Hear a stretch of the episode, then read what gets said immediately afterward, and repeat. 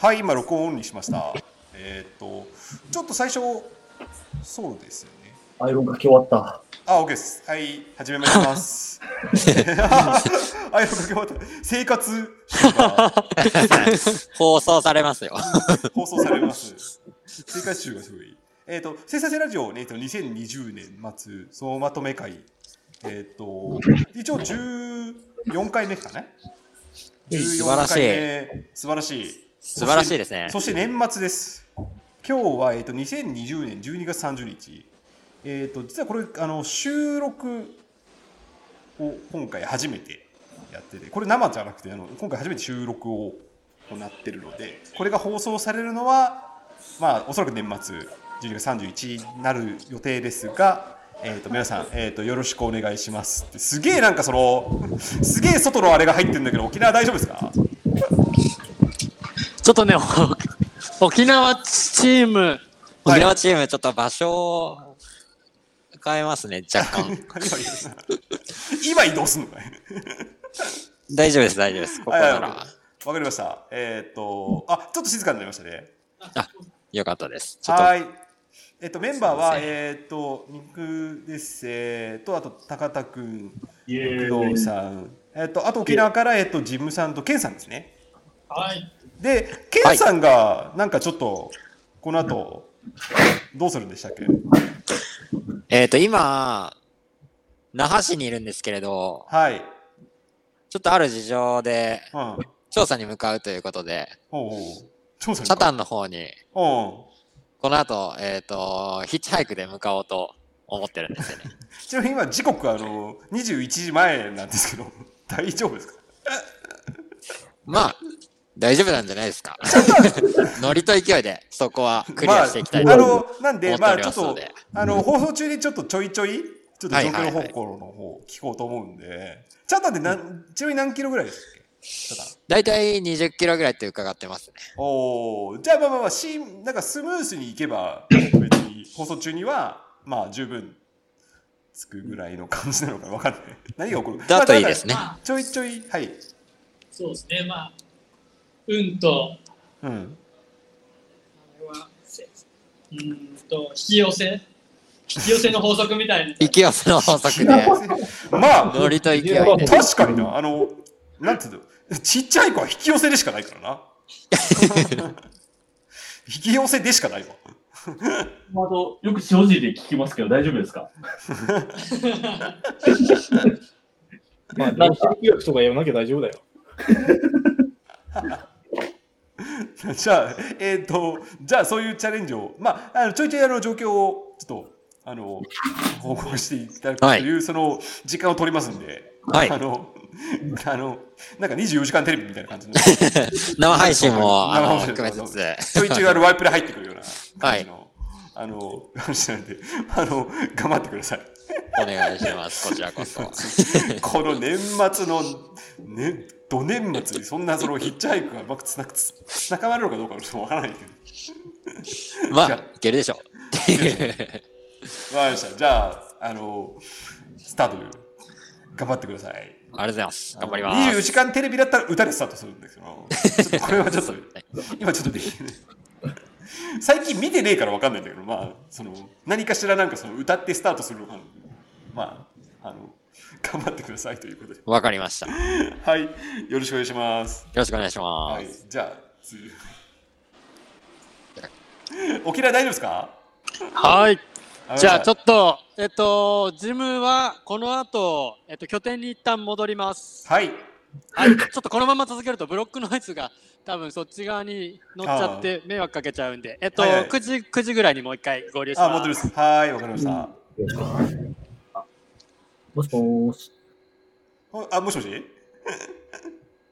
収録だよ。収録だからみんな自由だな。うい。はい。えっと、なぜか二人になってしまいました。高田君、高田君どうした？はい。えっと、まあ、あの、自分がだから、9時に戻るけど、収録だから9時も、9時って何言われても不思議不思議ですね。不思議です。うん。不思議な。今日の年末進行は不思議です。とはいえ、えー、と12月30日、えー、と改めまして、えーとえー、水産性ラジオ、嘘のつラジオね。生産性ラジオ、いや、まあ、久し、思ってるなんか、またなんか久しぶりになってしまったんですけども、のえっ、と、まあ、その、僕なんかこの、この、今回ちょっと年末まとめで、まあ、久しぶりに結構準備して、なんか、いろいろ過去回とかも、まあ、聞いてて、まあ、さっき、まあ、今日はなんか、まあ、いつもだったらまあテーマトークみたいな感じなんですけど、まあ、今日は振り返りとか、うんまあ、皆さんの2020年何だったのみたいな話をまあしようかなとは思ってるんですけども、まあ、久しぶりにあの過去のちょっと話をしたんですけど、まあ、大体だから最初にやったのが2019年の10月ああ、そんですよ。ね。なんで、なんか、9月まあ1年超うん。で、その、10何回目う やってたみたいで、ん、ね。うん。まあ生産性ついて、あの、語りつつ、生産性、生産性というテーマだけで、大概社会に対する愚痴になるっていう。社会に対するまあなんかね。まあ生産性ですね。あの ね、生産性を取るか、うん。秩序を取るかみたいな。秩序それはそそれ相反する概念なの？生産性を取るか秩序を取るか。それって生産性が無秩無秩序なの？すっげえ無秩序みたいな。まあ、いやいやなんかそこのやっぱりね地図と無秩序の間のそのねだから社会はまあね言うて非効率なことがあるわけじゃないですか、うん。たくさんあって、まあ、そういうのが愚痴に、まあ、大概愚痴になるんですけど、うん。まあ、そういうものとまあねまあ適度に距離を置きつつ、うんまあ、僕はなんか生産性をまあどう高めていこうかみたいな話っていうかまあそもそもそういう話をね する予定するようなラジオだと思ったんですけどもまあでも1年超ですよ。うん。うん、でもその2000年2020年やっぱりその大変な年でしたよねでも。まあなんだかんだでね、なんだかんだまあ大変ですよ。いやーこんなに大変な年でもなかったんじゃないかというぐらい大変でしたね。うん。ちょっとスタートのトークはちょっと皆さんの2020年っていうのねどうだったのかなっていうのをちょっとその過去の話を振り返りつつもあれなんですけども。なんか最初はもう本当に別にねコロナとか関係なかった。10月ぐらいだったわけで。ね。なんか全然ね。だけどなんかやっぱりやっていくうちになんかすごくそのなんかシャレにならなくなってくるというか。うん。まあ、ちょっとその、今年の前半ね、うん、今年の前半とかも特にそうですよね。1月、なんか2月はそう1月2月はなんか本当にその、まあ、シャレにならなくなるようななんかその、そのなんていうんだろうな。なんかその生活のログっていう意味でのポッドキャストっていうのもなんかあったと思ってて、なんかねその結局4月5月に向けてそのすごくやっぱりじゃあ今日緊急事態宣言が起きたとか解除されたとかなんかそういうふうなものが結構その前半のトークでうん。なんかそのやってて、まあ、いつしか多分ジムさんが言ってたかもしれないですけどその今2020年にそのポッドキャストをやったっていうのはなんかそのその生活がリアルタイムで変化していくその、なんか流れみたいなものをなんかうまくそのログロギングできたっていう意味ではなんかちょっと結構その臨場感があるんですよね。改めて思って。その最初に聞いてみると。ね。まあそのまああくまで別にそのそこまでそのねまあ困窮したとか、まあ、そういうのはまあなかったかもしれないですけどもでもうん。とはいえなんかすごいやっぱり緊急事態宣言とかなんか一気に世の中の流れがテレワークとかなんかうんリモートワークとかになったじゃないですか。そうね。うんだからそういうものがなんかすごくその前半うん。ですごくそのまあそのうまくロギングされていてそれがまあ後々なんか聞いてみると結構面白いような感じになってるんじゃないかなと思う、まあそれは生産性とかも関係なしにねその、うんたまたまコロナのその流れで、まあ、ポッドキャストをやったっていうのがまあちょっと面白いのかなと思いつつもうん。まあちょっと僕にとってはまあ2020年、まあ、そんなあれなんですけどもその工藤さんはどうでした？2020年2020年ね。うんいやね、前半はね、絶対受注が減ると思ってたんですよ。はいはいはいはいはいはいで、なんだろうね。思ったより減ってない。減ってない？減っておない。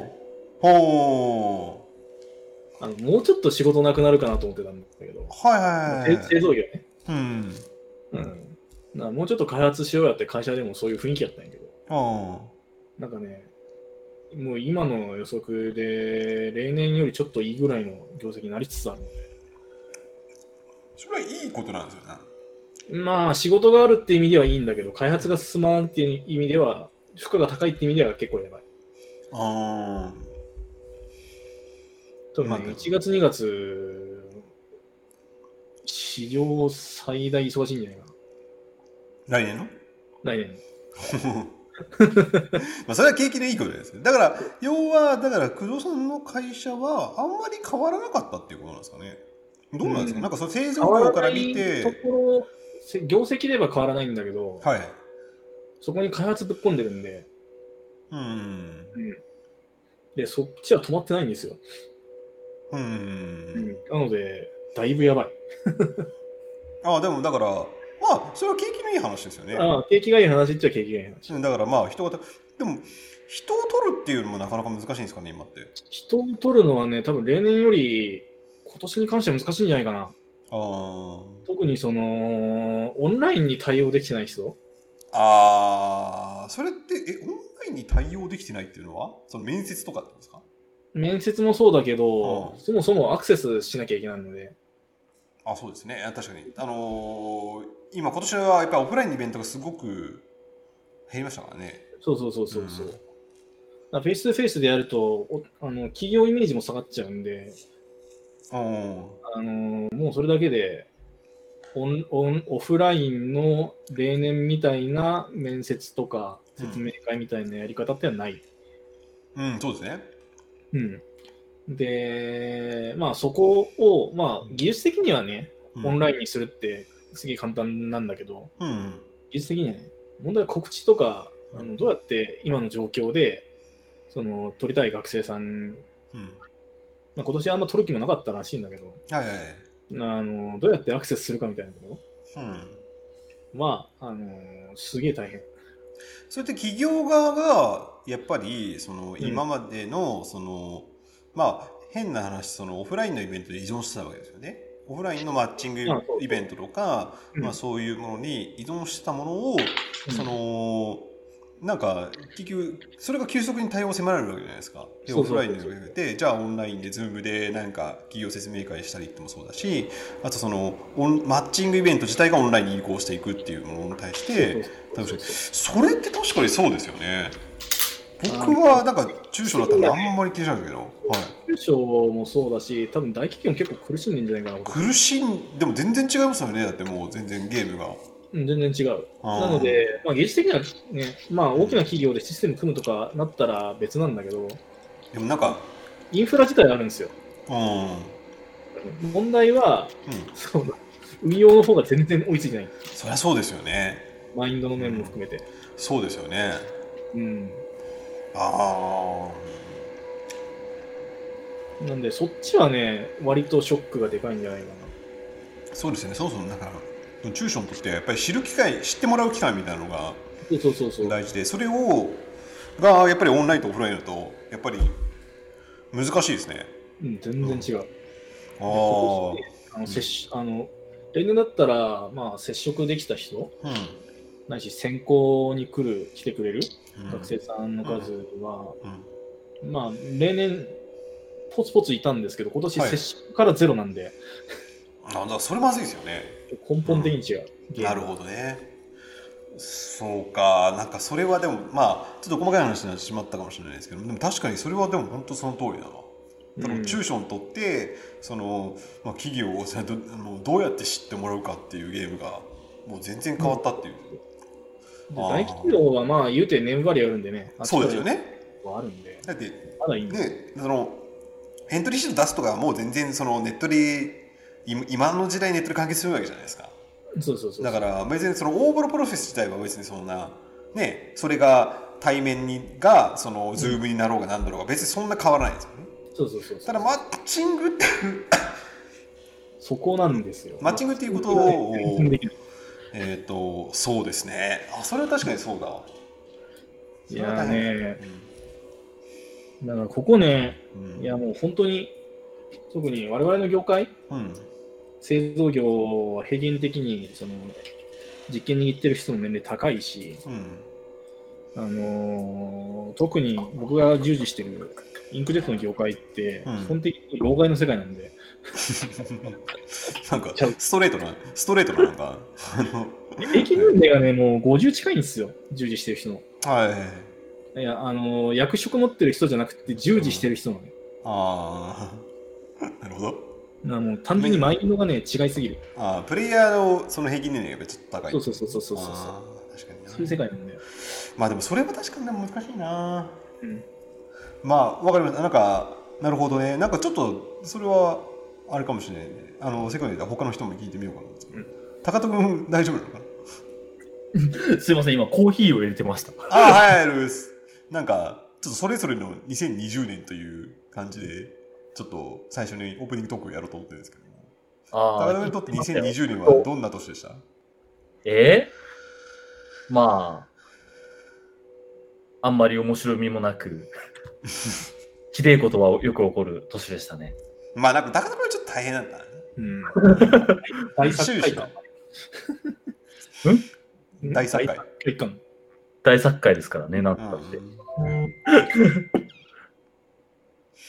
まあなんか発達障害だって分かって、ちょっと気分が楽になったってことくらいかな。なるほど。今年の大ニュースは。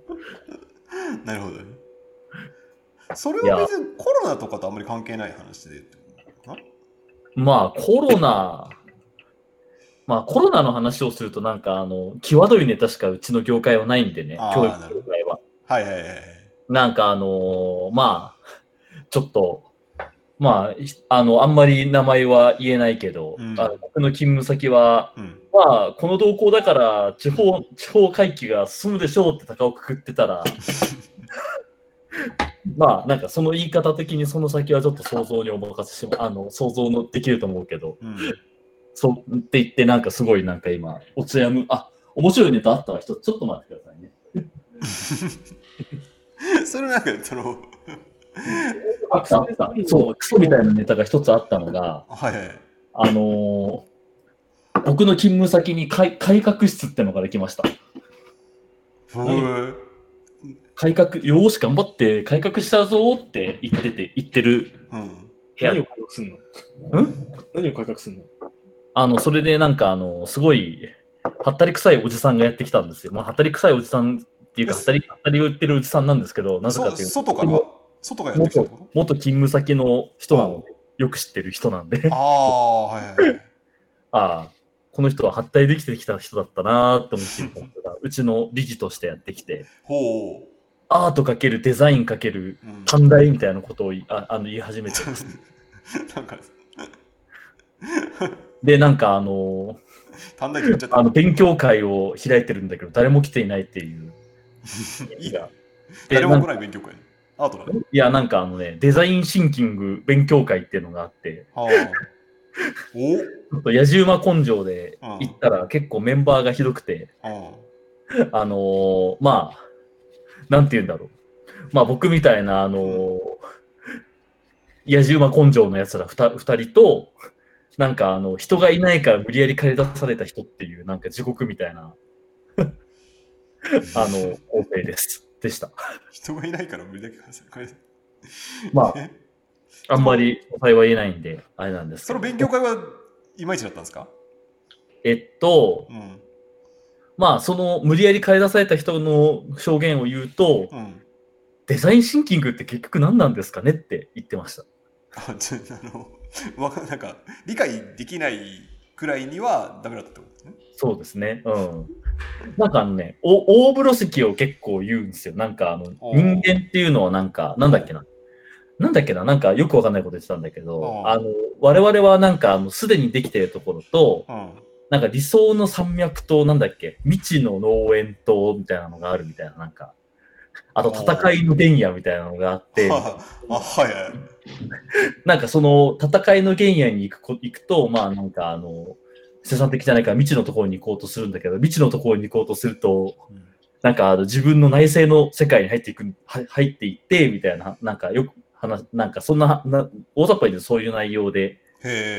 なんて言うんだろう、あのー競争するんじゃなくて、うん。新しい価値をかんあの考えろよって。いうことが書いてある本なんだけど、もう戦ってる。具体的に何をするのっていうことを全くその改革室のトップの人が言わなかったので、なるほまあアートかける、あのアートかける、なんかたあの教育とか、ど。デザインかける教育みたいなことを言ってるだけだったんで、いや具体的に何やるのみたいな話が確か何も出てこないという、なんか地獄みたいな風景がありましたね。あとあれだな。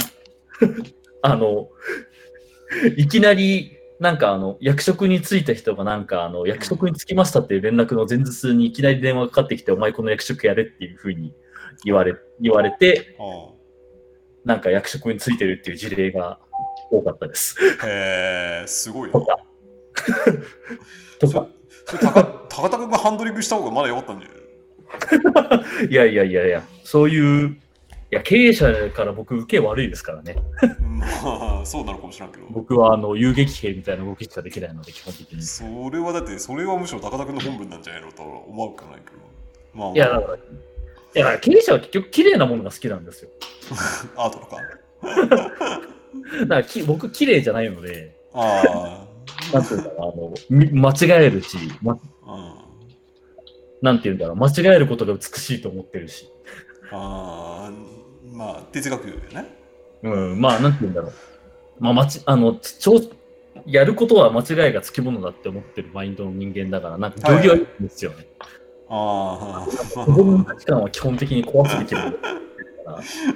まあ行儀は良くないですまあ、そうやってね。確かに。うん。その、反骨精まあ、なんか、正しい意味で哲学のような気もするけど、なかなかな。ただ、なんかまあ、うんまあ、その受けの悪さはなんとなくわかる。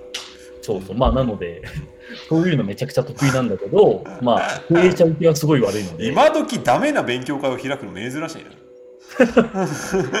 まあ、すげえよ。すげえ、だから、も何もやることがわからないっていう状態になってる。あのそれが改革室だよね。改革室です。ああ、なんか、なんかありそうやね。今度さ、今度さ、うん。あの、ダメな勉強会ワークショップやろうよ。ダメな勉強会ワークショップだよ。なんか、類するもの見たことある気がするな。なんだっけ 精神論。精神論残念な仕事時間ってなんかどっかの Facebook によくさ謝絶されますよね。なんかそういうの。あうんそんなんだ。あ。え、そのワーク、え、それ、なん、なんですか、その。ダメな、え、ダメな勉強会ワークショップだね。えーっと、まずコンセプトがダメ。進め方がダメ。ああ、なるほど。まあ、あれですよプレイング。普通になんかゴールが見つ、ゴールがわからないとかね。うん。告知もダメだし、ぜうん、前提の共有とか全くしてないとか。アンチパターンだけ踏んでるそうそう、アンチパターン、ねアンチパターンを積極的に踏んでいくワークショップ。なんか周知はメールだけとかね。そうそうそう。それもアートか、アート感ありますね。うん。いや、そういうのをやるやつは社会から受けが悪いんですよ。まあでも大、まあ、今年、まあちょっと、ちょっと反反的に話すると、やっぱり改革をしなきゃっていう、そのさ、なんか圧力はまあ、あったわけですよね。いろんまあやっぱりコロナ禍とか、まあそういうのも。うんでもなんか、ねまあ、もちろんその実験的だし、まあその、うまくいかなかったもの、うまくいったものともちろんあると思うし、まあそれはしょうがないことなのかもしれないですけども、とはいえなんか、なんかアンチパターンを踏んでるような改革みたいなものもやっぱりあったのかなと思っていて。いやー、なバリバリですよ。みんな不安だから何かをやりたがるんだけど、そうですね。不安だから動く時には大体なんかあの、ろくなものが出来上がらないっていう、まあそうですよね。なんかよくある話に。え、経営者 YouTuber がなんだって？いたそれは何？あれ YouTuber のた竹花の話？竹花の話ですか？竹花あの、リム、リムの、あーかな？なんか、詐欺だったやつ。てか、なんか、なんか職歴を詐称したやああ、そういうの。つ。なんか、そういうやつじゃなくて？まあ、それはなんか倫理がダメじゃん。まあ、リーね。まあ、そうそうね。みんな驚いてましたね。うんなんだろうな。一番ダメなのって失敗の理由がちゃんとわかんないっていうさ。ああ。フィードバックが何もかからないプロジェクトは僕最悪だと思ってて。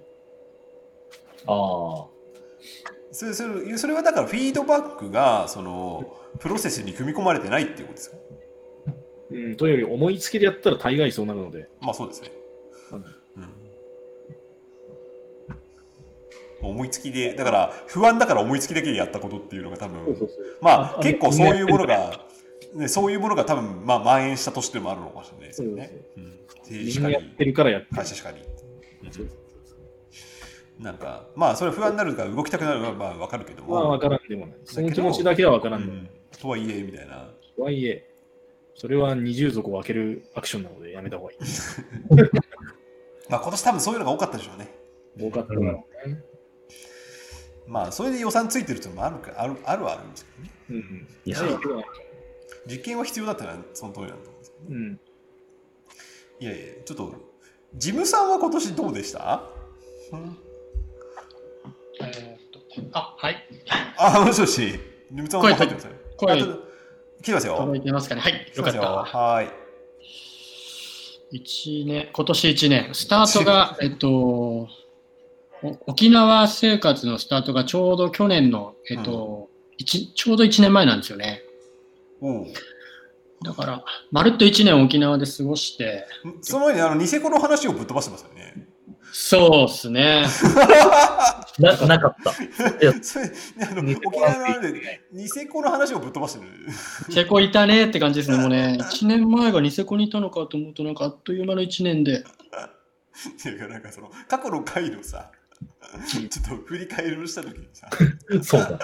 ニさっきの勉強会で俺だから何何のために参加したのかって思い出した俺なんかあの、大学改革室の人のワークショップをやるもんだと思って、ワークショップ行った時に、あなたは大学を通してほしいっていう時に労働基本法を守ってほしいって言いに 言いに行こうとしたんだ。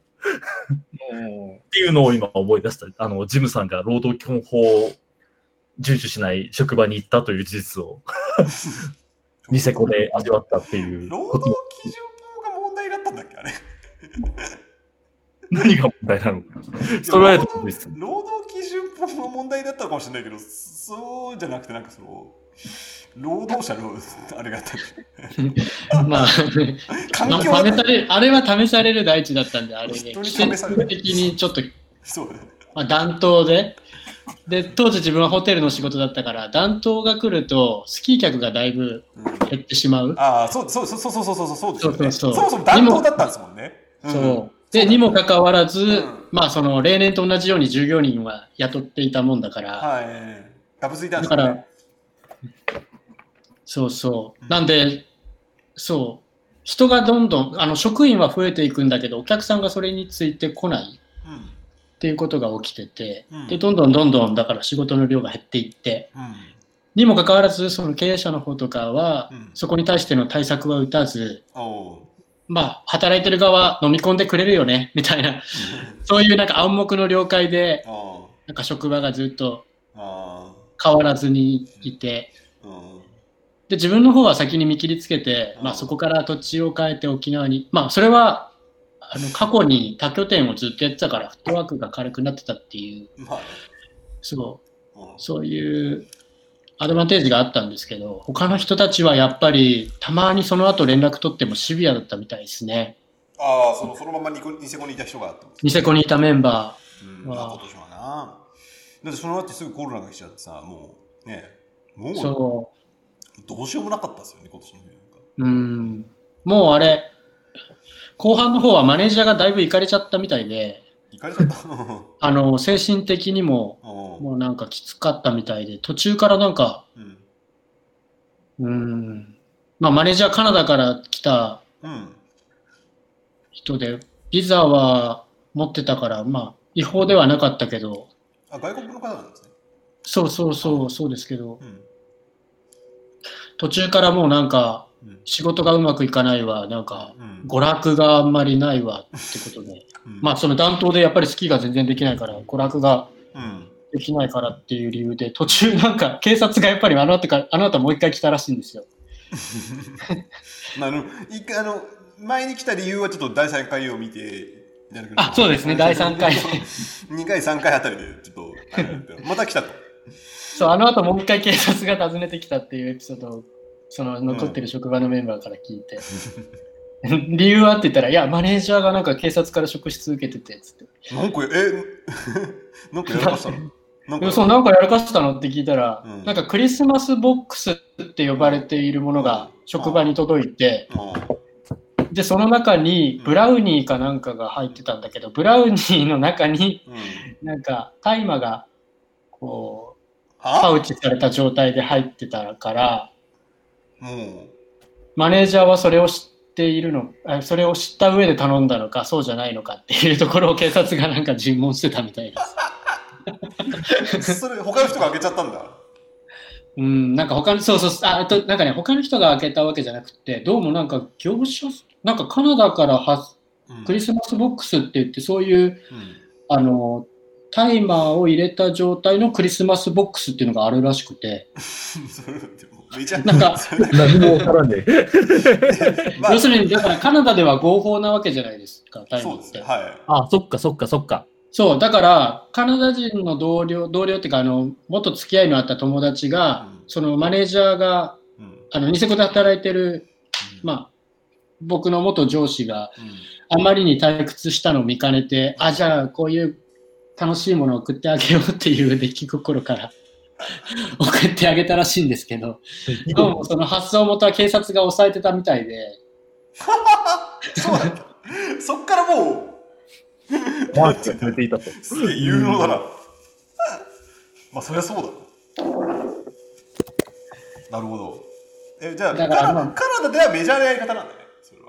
あ、そうそうみたいです。だからウェブサイトとかも普通にそういうものだよっていう形で 出してるらしいんですけど、それの発送先が日本だったからたまたままあ、運悪く、まあマネージャーはその警察の捜索、捜索っていうかあの職質の対象になっちゃって。あって言って、それで、あまあでも辞める理由にはならなかったみたいです。結局だから、そのマネージャーも全然その理由は知らなかった。そういうことがまあを知らないまま送られてるから、ああまあそうだな、うんまあ、だから没収みたいな形なんでしょうけど、きっまあまあで、それでまあ、事なきを得るというか、まあ、まあ勝手に送られたものに勝手にね、没収とされる。そうそうそうそう。かわいそう。かわいそうじゃないけど、かわいそうじゃないけど、踏んだり蹴ったり感があるな、確かにな。そう、ちょっと気の毒ですよねう。ん、気の毒って言っていいのかわかんないけどさ。まあ、あの、ニセコの条件は本当に気の毒だったね。うーん。まあ、なんか、その、鉄頭鉄尾。まあ、労働基準法ではない。そう、ちょっと労働基準法とかっていう話だと少しずれるかもしれないです。やっぱ。なんか、やっぱり、その、うん環境とかなんかだと、まあ、環境の問題やな、あれはな。そうですね。やっぱ試される大事だったって。あれは面白かった、正直。ひどかったけど。で沖縄でも、そこから沖縄でもう1年弱。そうですね。そこから移ったのが10去年の12月の27日ですね。じゃあもうね、ちょうどだから、まるっと1年ちょっとぐらいですね。沖縄はどうですか？沖縄は沖縄でまたいろいろあって、やっぱ。うーん、なんだろうな、仕事が、こうやっぱり3つぐらい、うん、この1年で変えたんですよね。そうですよね。うんあの、ダゾーンのやつ。 DAZNじゃねえや。えっとあ、そうそうそう。ジュビロ磐田のやつ。いろいろ一番最初のスタートは、うん。えっと、コールセンターに入って、あまあ、それはそうですね時給がいいからっていう理由です。はいはいはい。まあ、そこは、まあ、すごくいい職場で、あうん、ただ期限付きだったんで3ヶ月ぐらいで、あまあ、雇用が終わってであその次に選んだのが DAZNと、まあ、提携組んでてあジュピロ岩田のうん試合を中継するっていう仕事だったんですけど、うんうん試合の中継っていうのは、要するにだから試合を中継している途中で、えっと、公式ウェブサイトの情報を書き換えていくっていう作業なんですけど、そうですね。いかんせん、自分に経験がまだまだ少なかったんで、なんか、全然そのついていくことができなくって。そうそうそうそう。なので、まあだから全然別のところに配置されるのかなと思ったら、配置されずに、まあ当初そういうことをやるというふうなことは聞いてなかったから、そもはいそも。。まあね。はい。まあこっち側がもう少しちゃんと詰めて話してれば、まあこういうことは起きてなかったのかもしれないですけど。一週間ぐらいやりましたよね。えっと、トータル、そう、えっ、と、4、1ヶ月やったんですよ。あ、1ヶ月やそうですか？あ、そうそうそうそうそう。か。間違えました。ただ、1ヶ月1ヶ月ぐらいで、そこは。あ、1ヶ月ぐらいで終了しました。早かったですね。で、まあ、ニセコと同じようにホテルの仕事をその後、まあ、継続してやって、今はだから住み込みで、えっ、おと、ゲストハウスに仕事して仕事してて、まあ、住み込みなので、あれですね、お家とだから仕事がセットで。でも旅館業やと結構どうなんですか、今って？そう、やっぱりコロナがスタートする、まあ、去年の12月に入ってきてて、はいまあ、その時からもうすでにゲストハウスとして利用してたから、はいはい。まあ、コロナの騒ぎが始まる前にゲストハウスに入っていて、まあ、はいその時は冬だから沖縄って言っても、まあ、冬はやっぱりお客さんがちょっと少ない状態で、はいはい。なんで、ベッドが8つあるドミトリの部屋でうん。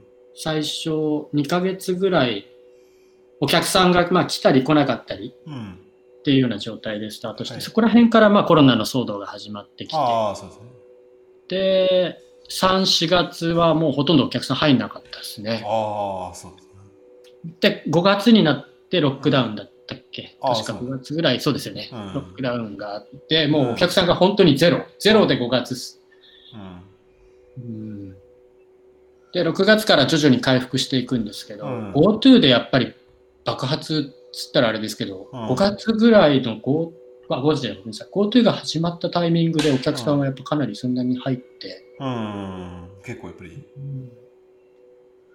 なんで、沖縄県内、それ、えっと、GoTo が始まるまでの時は沖縄県内の人が宿泊たまにするぐらいだったのが、ああ。まあ、全国からまた沖縄にやってくるような形に戻って、うん。まあ、ただ戻ってってことですけど、うん。みんなそあれなんですよね。うん。GoTo があるから泊まりできてるだけで、うん。GoTo が、まあ、この放送のこの期間、まさになくなっちゃったわけですけど、ね止中止に今なってますけど、はい。またパタッと止まりましたね。ああ、まあそうですよね。まあ、そもそも感染者が増えたっていうのもそうでしょうしね。うん。うんあのみんなの警戒心がやっぱりまた、で、歴史閉まったのもそうだし、な GoTo が消えて、その、ね、また、なんかそういうのも。だから旅館業から見たら、やっぱり今年の1年ってずっとバタバタしたんじゃないですか？そう、もう完全に後手後手、そのなんかこう政府の動いてる様子に合わせて旅館業をこうんう回していくっていうか、うん。大変ですよね。そういうの。いきなり始まったらい止まったりみたいなね。うんそうであと、システムをやっぱり全部覚えなきゃいけないから、ああ、そうですね。はいはいはい。検温しましょうとか、ああ。検温して、あの、クーポン発行したりも、なんかいろいそうですね。クーポン発行。で、あと、OTA って言って、要するに旅行、まあ予約サイトですよね。うんはい。宿泊予約サイトうん。がうん、それぞれ全然違うようなやり方使ってるから、はい。要するに紙でクーポン発行するようなうん。予約サイトもあれば、あーもう全部オンライン上でクーポン出しますっていうのもあるから、それも全部覚え直し。ああ、ひどいですよね、あれね。ひどいっつったらだけど、難しいですよね、あれ。うんあなんかどっちかって言ったら、まあ、ニセコの方がそれで言うと業務は楽でしたね、やっぱ。ああ、うん沖縄に来てからの方がやっぱ大変。大変やったんですね。まあ、あその、人が来てるからっていうのもそうだし、まあ、バタバタしししてますよね、その、実際、沖縄で。まあ、本当にコロナ禍で、まあ、その旅館を、ね、GoTo が開始されたり止まったりみたいな。うん完全にそっちに。いや、それ本当大変だったんじゃないかと思いますよね。想像するだけで。うん、旅館業、今年やっぱり旅館業が一番バタバタしたんじゃないですか？その次はまあ飲食だと思うんですけど、旅館飲食がやっぱりすごく、まあ、僕はなんか割と GoTo を利用した側なんで、まあ、あの、いや、なんか大変そうだなと思いながら結構利用しましたけど。うんうんそう旅行自分も旅行で GoTo 使いながら旅行もしてるからはい。利用する側はまあまだマシだけどそう。やっぱり回す方は大変ですそう、ね。なんかすごい、それクーポンも紙で発行されたり、電子で発行されて、使える場所もよくわかんないし、うん、もうめちゃめちゃなんだろうなっていうのは、ちょっとやっぱ肌で感じましたね。うん。なんで、なるほど。沖縄どうですか？なんか、沖縄自体は住みやすいんですか？あ沖縄自体はね、すごい住みやすいです。おお今日はたまたまちょっと外が風吹いてて、うん。ちょっと寒さもは出るんですけど、い。うん。多分このお正お正月明けぐらいでまたもう一回ぐらい暖かくなるんですよ。うん、ああ、そうなんだ。へえ。多分そうしたらまた20度ぐらいに戻ると思う。今沖縄いいっすね。僕も沖縄行きたい。おすすめ。そう。GoTo が11日に復活するから、あ、もそうしなんですか来るんだったら、そうですね、11日過ぎてからおーへえ、そうなんだ。いいかもしれないですね。いや、徳島からみね、あれだったら、全然。そういえば僕はだから、僕の話をしなかったけど、なんか僕はなんか、ついに東京を脱出したっていう話を、全然あ、全然なんかその、今の今までなんかその話を 忘れていたけど、ご自身は、えっ、と、まあなんか、ここに東京のメンツがいないん？あ、まあ今、ケンさんが沖縄だけど、ケンさんはあの、あそう、横浜、関東ですね、横浜関東ですね。なんかね、なんか、あの、僕がね唯一東京にいて、東京の情報を発信したんですけど、ついに僕はあの、とうん。徳島という、その徳島、徳島でもさ、徳島の見間やからね、西だから、徳島市内でもそんなにコロナ出てないのに、こっちゼロだから。うん。うん。分もね。ただまあ年末年始はちょっとおとなしくせざるを得ないかなと思って、やっぱり、まあ実家が横浜なんで、まあやっぱりちょっと、ちょっと難しいかなと思って、今年はあの徳島にいようと思ったんですけども、まあそれ考えると、まあ、コロナうんぬんっていうのはあるんですけど、まあとにかく今年暑かったっすね。うん夏。が。めちゃめちゃ暑かったです。僕あの8月にこっち来たんですけど、うんあの死ぬかと思いました。なんでこんな時に来たのか分かんないぐらい暑かったですよ。へー37度ぐらいですね。常時。やばい。うん。もうあの、いや、外出たら死ぬってレベルで暑かったんですよ。本当に。いや、沖縄の方が涼しい日結構あったん多分あの、この辺もめっちゃめちゃ暑かったで今めっちゃ寒いっていうね。もうなんか、試される間一感がちょっとやっぱある。出てきた。出てきた、出てきた。今寒いんだよ。夏は本当に暑かったですね。うん。それが衝撃やったな。うん。なんでまあ、地方でまあ、徳島に来て、まああの、まあ、住みやすいといえば住みやすいですし、あれですけど、ただまあ、言うてそのね、あの、頻繁に東京に行くっていう前提で、まあちょっと移住計画を立ててたんで、まあやっぱりそれができなくなると、やっぱりちょっと、その、なんて言うんだろうな、まあちょっと苦しさはありますね。なんか、遅延がないところで一人ぼっちなんですよ。基本的にはね。なんで、あの、なんだろうな、なんか、ちょっと、あの、思ってたのと、なんか、違うなと思うの。っていう感じになってて。あと最初はあれだったんですよね、多分。住む場所が、まあ、はっきりしてたけど、うん。ネットに繋がってない時期があったんだっけ ?Wi-Fi が繋がってない時期？が、あの、Wi-Fi がなかったですよ、全然。家にもないし、職場にもない。職場にない職場にないってお前、職場に Wi-Fi がなかった。あ、そうだ、そうだ、あった。職場に Wi-Fi がなかったんですよね。なんで、最初の頃だからそのさ、移住してすぐなんかね、バタバタしたのは、やっぱり職場に Wi-Fi がなくて、Wi-Fi 取れる場所が全然ないんだよね。Mac も取れんし、そう。それがあったわずーっと Wi-Fi 取れなかったんですよ。Mac にないってどういうことですか？え、Mac って Wi-Fi どの店舗もあるような気がするけど。あの、古いタイプですね。なんで、ああの、BA モバイルポイントしかないやつです。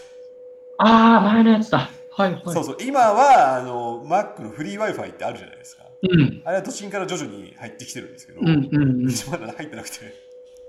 いわゆるソフトバンクの BB モバイル Wi-Fi ですね。うーん。しか対応してなくて、あの、まあ、なんか、そういうそのフリー Wi-Fi を取るっていう仕組みが なくて、なんかポケット Wi-Fi を渡され、これで何とかしてくれとしかもその Wi-Fi がなんかどんな時も Wi-Fi だったからもう、勘弁してくれよと。いうのは、8月ですよ。8月暑いっつうのと Wi-Fi がないっつうので、もう、それであの、なんていうの、プあのプロダクティビティがあの本当にもう、それ、落ちきってますよ。一回ラジオの収録の時もあれでしたもんそうね。モバイルでアクセスします。基本モバイルってだからそのさなんかい今までホストやってたんだけどそのあまりにも安定しないからもう。ね 自分がモモバイルだからさ。最近だってあの、まあ、今はあのミアブレッドボードにいるんですけどもまあミアブレッドボードはあの回線をあるので、うんうんうん。うん、あのここはあの割とあの快適なんですけど、うん、だからあとは寒さだけですね。寒さだけそっか、それで言うと、今年はあれか、ミマブレッドボードのスタートの年でもあったんですあそうです。ミマブレッドボードそうですね、あの10月の後半にまあまあ準備自体は10月の頭ぐらいから始めているんですけどもまあ11月の後半にオープニングパーティーがあって、えー、といよいよブレッドボードが3拠点になりましたっていうのがまあ今年のマイルストーンですけど。そうですね。なのまあミマブレッドボード自体はあのまあおかげさまで、まあ、ぼっちりぼっちりもうちょっとあのまあまあ今ちょっと寒いんであんまりあの人があの出入りが少ないんですけども。まあ、うん。もうちょっとね暖かくなってきたのはもうちょっとオープンにしたりなんだりしたいなと思うんですもん。ちょっと今、速報でちょっとあれすると、多分沖縄、今、雨降ってきましたね。なんかおちょっとこれどうなるかな、ケンさんどうなってる？K さん大丈夫ですか？ちょっと今どうなってるかな。K さんどうしてる？の雨降ってきた？のうーん、そう、ちょっと、ケンさん今聞いてるかわかんないから、あれですけど、ちょっとそう、自分が今、はい。はい。今どんな感じですか？えーっと、今、そうですね、ちょっとパラついてはいるんですけど、はい。そこまで影響はなさそうですね。影響がないっていう。ねしょうがない。別に走ってるわけじゃないんだろお前。あの、一応外でね、あの、掲げています。あそう。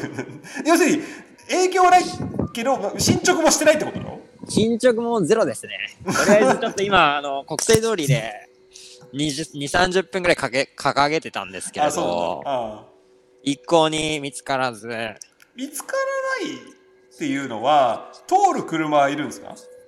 取る車はめちゃめちゃいますね。めちゃめちゃいるんだけども乗せてくんないと？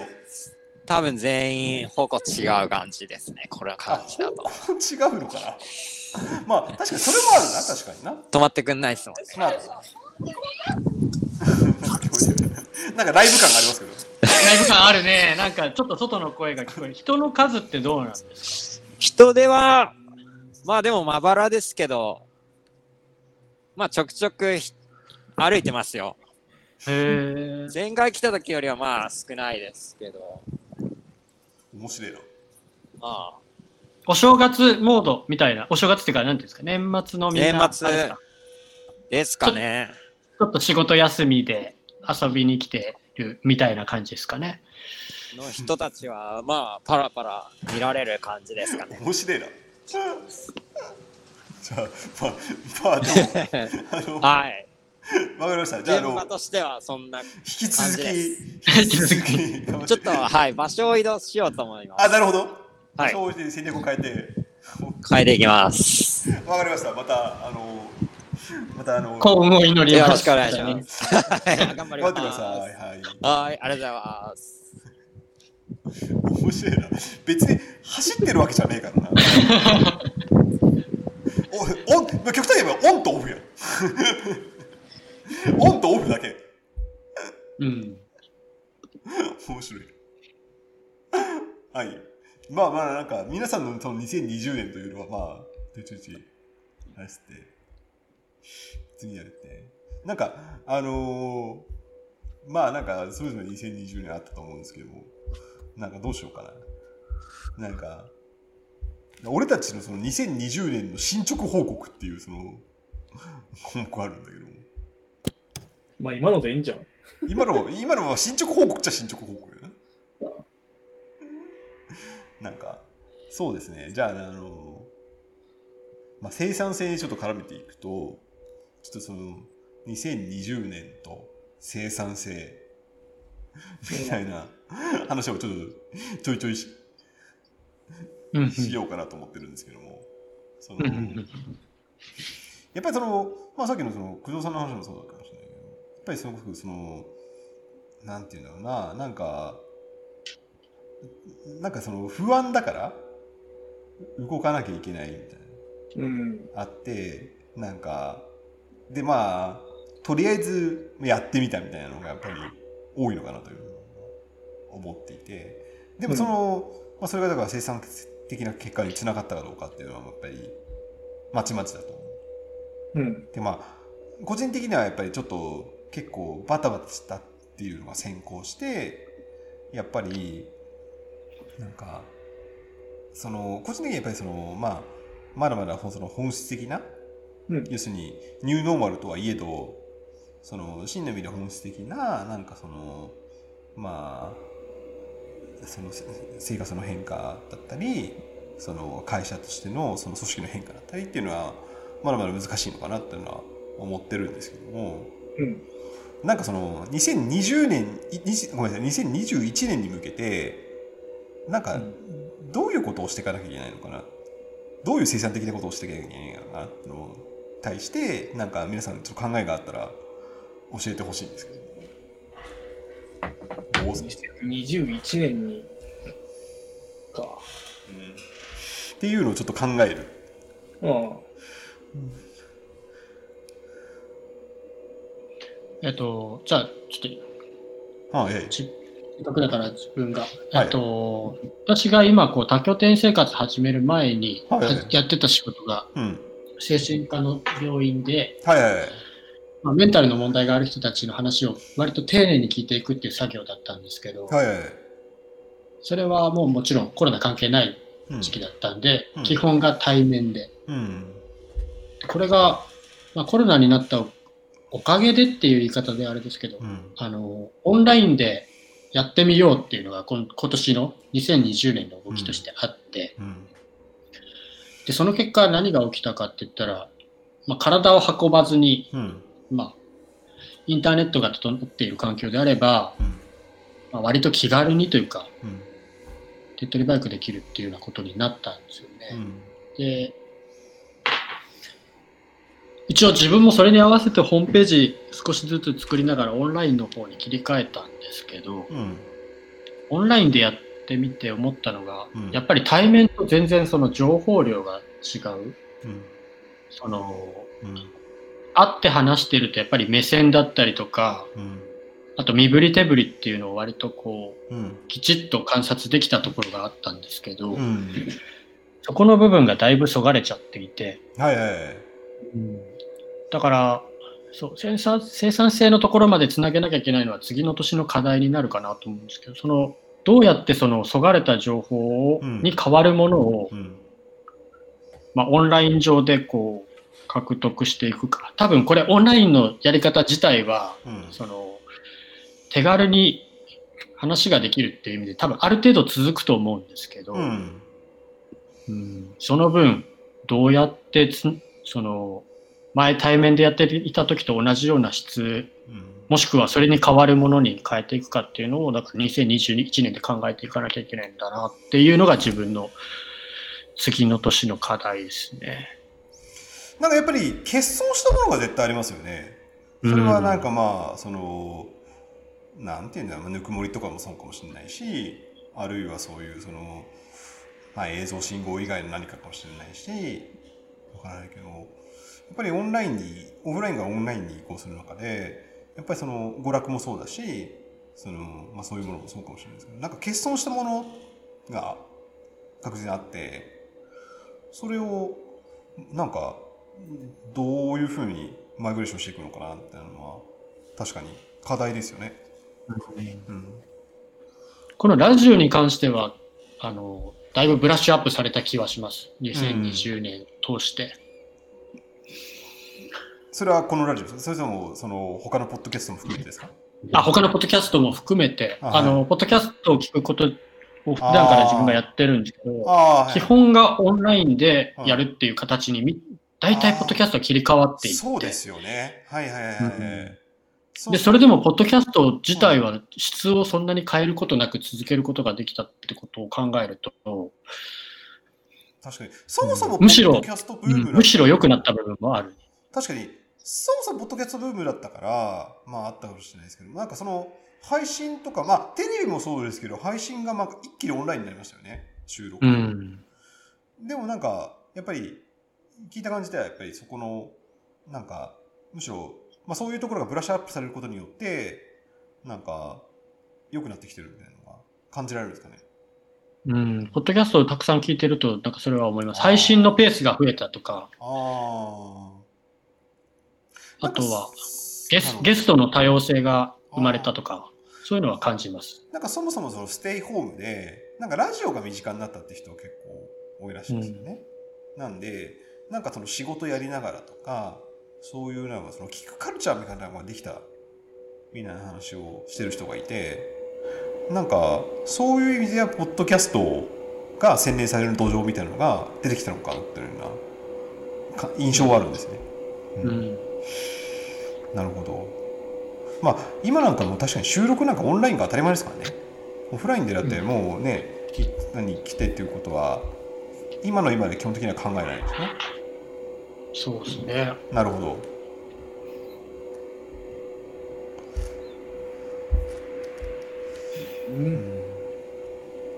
なんか、うんごめんなさい、なんかいきなりなんかその将来の話をしまったからかもしれないけどお、なんか皆さんが2020年にやったなんか一番生産性にコミットしたことっていうのは何かなっていうのをちょっと言ってから未来の話をすればよかったなっていうふうに思ったんですけど、今 ちょっと逆転してしまったんですけど。うん。あの、2020年にやった一番生産的なこと、あるいは、例えば、まあ、何かを買ったとかでもいいですし、何かを始めたとかでもいいですし、なんかその、なんか生産的な、この活動が生産的だったっていうみたいなのあったら、むしろ教えてほしいんですけど。確かに、確かに、確かに。ここはあんまり共有してないかも。そうですね。うん。何でもいいですか俺も座学の一点だね。おお、座学をした。うん。あの、ちゃんと紙とペンでおお。紙とペン。演習問題を解き、何の勉強なんですかそれ？えー、最初統計学ああ、統計学。で、ちょっと量子情報をかじった後に、はいはい。これ線形代数だやらんとダメだってことで、ああ。最近は線形代数。すごいですね、プロ。またなんかさ、それはなんか、なんかモチベーションがあったんですか？いや、なんか最近は達成だな。でもなんかその、習慣化したってことか。うん。きっかきっかけっていうのは、え、あのー一番大きいのは、やっぱ、その、量子コンピューターゼミかな。ああれやってって言われて、あ、やらにはいかんっていう。あ、はまあ、そうじゃなくてもちょっと、2020年の目標は学び直しっていうところだったんで、一応やってはいたんだけどあ。ありましたね。 Learn Again。Learn Again。あのクソダサいやつ。塩尻ブレッドボードのその標語があるんですけど、そこにあの Learn Again、学び直し。クソダサいやつ。でも、それをだから愚直に実行したってことですよね。そうそうそうそう。すごいな、それ。えー、紙とペンで。うん。やっぱりなんか変わりました？やっぱ変わるね。あのー、いや、紙とペンで机に向かって5分、黙々とやった時点で、うん世の中の80%ぐらいの人はぶっちぎれるんで、なるほど。うんだって本読んで終わりじゃん。まあそうですね。本本も読まないかもしれないし。読んで、読んで終わりじゃん。まあそうですね。うん。うん。それじゃダメなんだなっていう。うん。なるほど。で、次にやっぱ自分で考える癖つくよね。ああ、はいはいはうん。それをやると。い。はいはい。うん。まあ、あるもちろん種その、後でいい、ああ後でいいんだけどうん。あの純粋なね、はいはいはい。やっぱりその、定着させるみたいなところうん。は、あの紙とペンで、やっぱ愚直にわちゃわちゃやんないと、ちょっと本質的なとこつかめないかな。なるほど。大きいですね。でもなんか、なんかある種その、なんて言うんだろうな、なんか結構、なんていうの、遠回りのような気がして、一番本質が近い。うん。なんかあのーなんだろうね。まあ音楽もそうだ。てか音楽やってたからそういう感覚あるんだけど、うん。あの一番音楽上達する瞬間って耳コピしてる瞬間なんで、ああ、はいはいはい。うん。あの、どんなに理論的なことを座学で、まあもちろん紙とペンでやることそのものは非常に意味があるんだよ。まあどんなに講義聞いてもうん。結局身にならないのはさ、うん。そこでアウトプットを伴わないので。はいはいはい。で、まあ、そのやっぱ愚直にやるやつには勝てないので、最終的に。うん。そういう感じですね。うん。うん。もうショートカットを捨てようと、この際。うんなるほどね。うん。もうそこが一番もう精神的だと。そうそうそうそう。ああ、いいですね。それはもうなんかパワープレイですね。パワープレイ。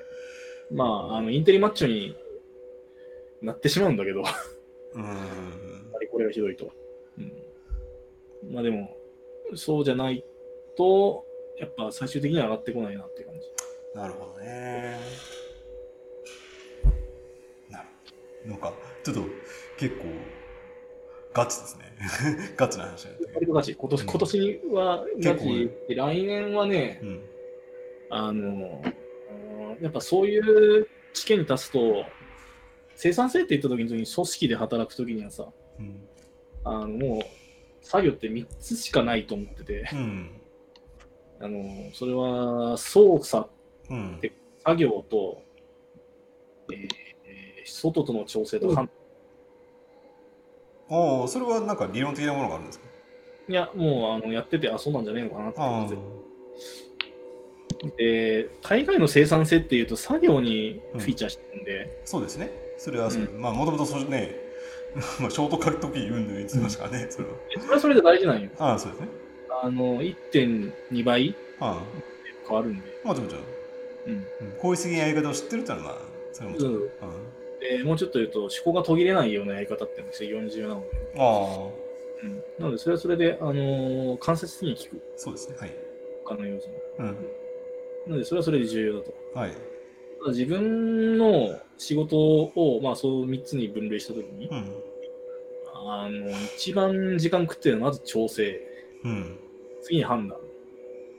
調整っていうのは何を指してるんですか？まあ、平たく言うと決済もらうとか、ああ、なるほど、なるほど。その、まあ、仕事の準備をしてなんないっていう感じ。関係部署への通達だのなんだはいはいはい。で、そっちは権限が上がればもう勝手に上がっていくんで、まあ、確かに、権限力。これはもうどうしようもない。はいはいはい。今の僕にはどうしようもないんだけど、判断を早く回すことだけできる確かと。に。うん。うん、で、まあ、もうちょっと判断が一番足引っ張ってたので、ああ、まあ、そうですね。って考えると、あの判断を早くした方が生産性圧倒的に上がるじゃないかとはいはいはいはいので、うんってなった時には、あの、じゃあ仕事で責任あるものをって言った時にさ、うん。しっかりとした足場がないとそんなことできないわけだ。うん。自分のバックボーンで。バックボーン、うん。うん、まあ、バックボーン、あるいは関与する仕事で。はいはいで、分からないものはもう分かったふりをしない。ああ、ううんん、うん。なるほど。んだけど、まあ、まず判断できる領域を広げるってことと、判断の角度を高めるっていう、この2つが作業作業としてややんなきゃいかんなと。やっぱりそれっていうのは、なんか、まあそういう判断の質と、うん質とスピードを上げるために、まあそういう勉強だったり、なんか何か聞いたっていう話ですね。そうそうそうん。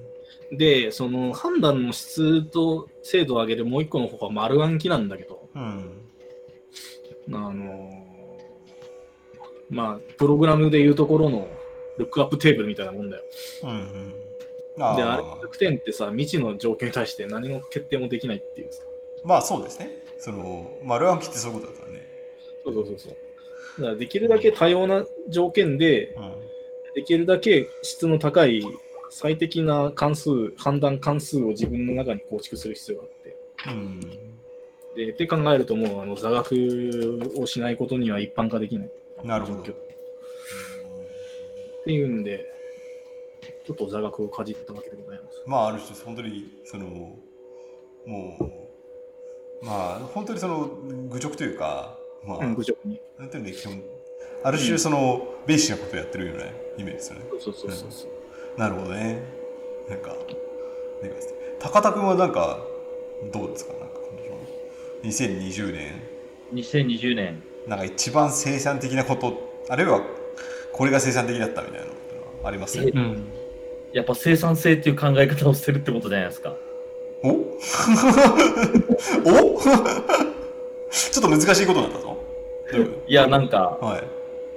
いや、なんか、これ本当に最近なんですけども、なんか、は次の仕事とかがどうなるのかって話を考えたときに、ほなんか、俺アーティストってなろうかなって思い始めたっていう。う。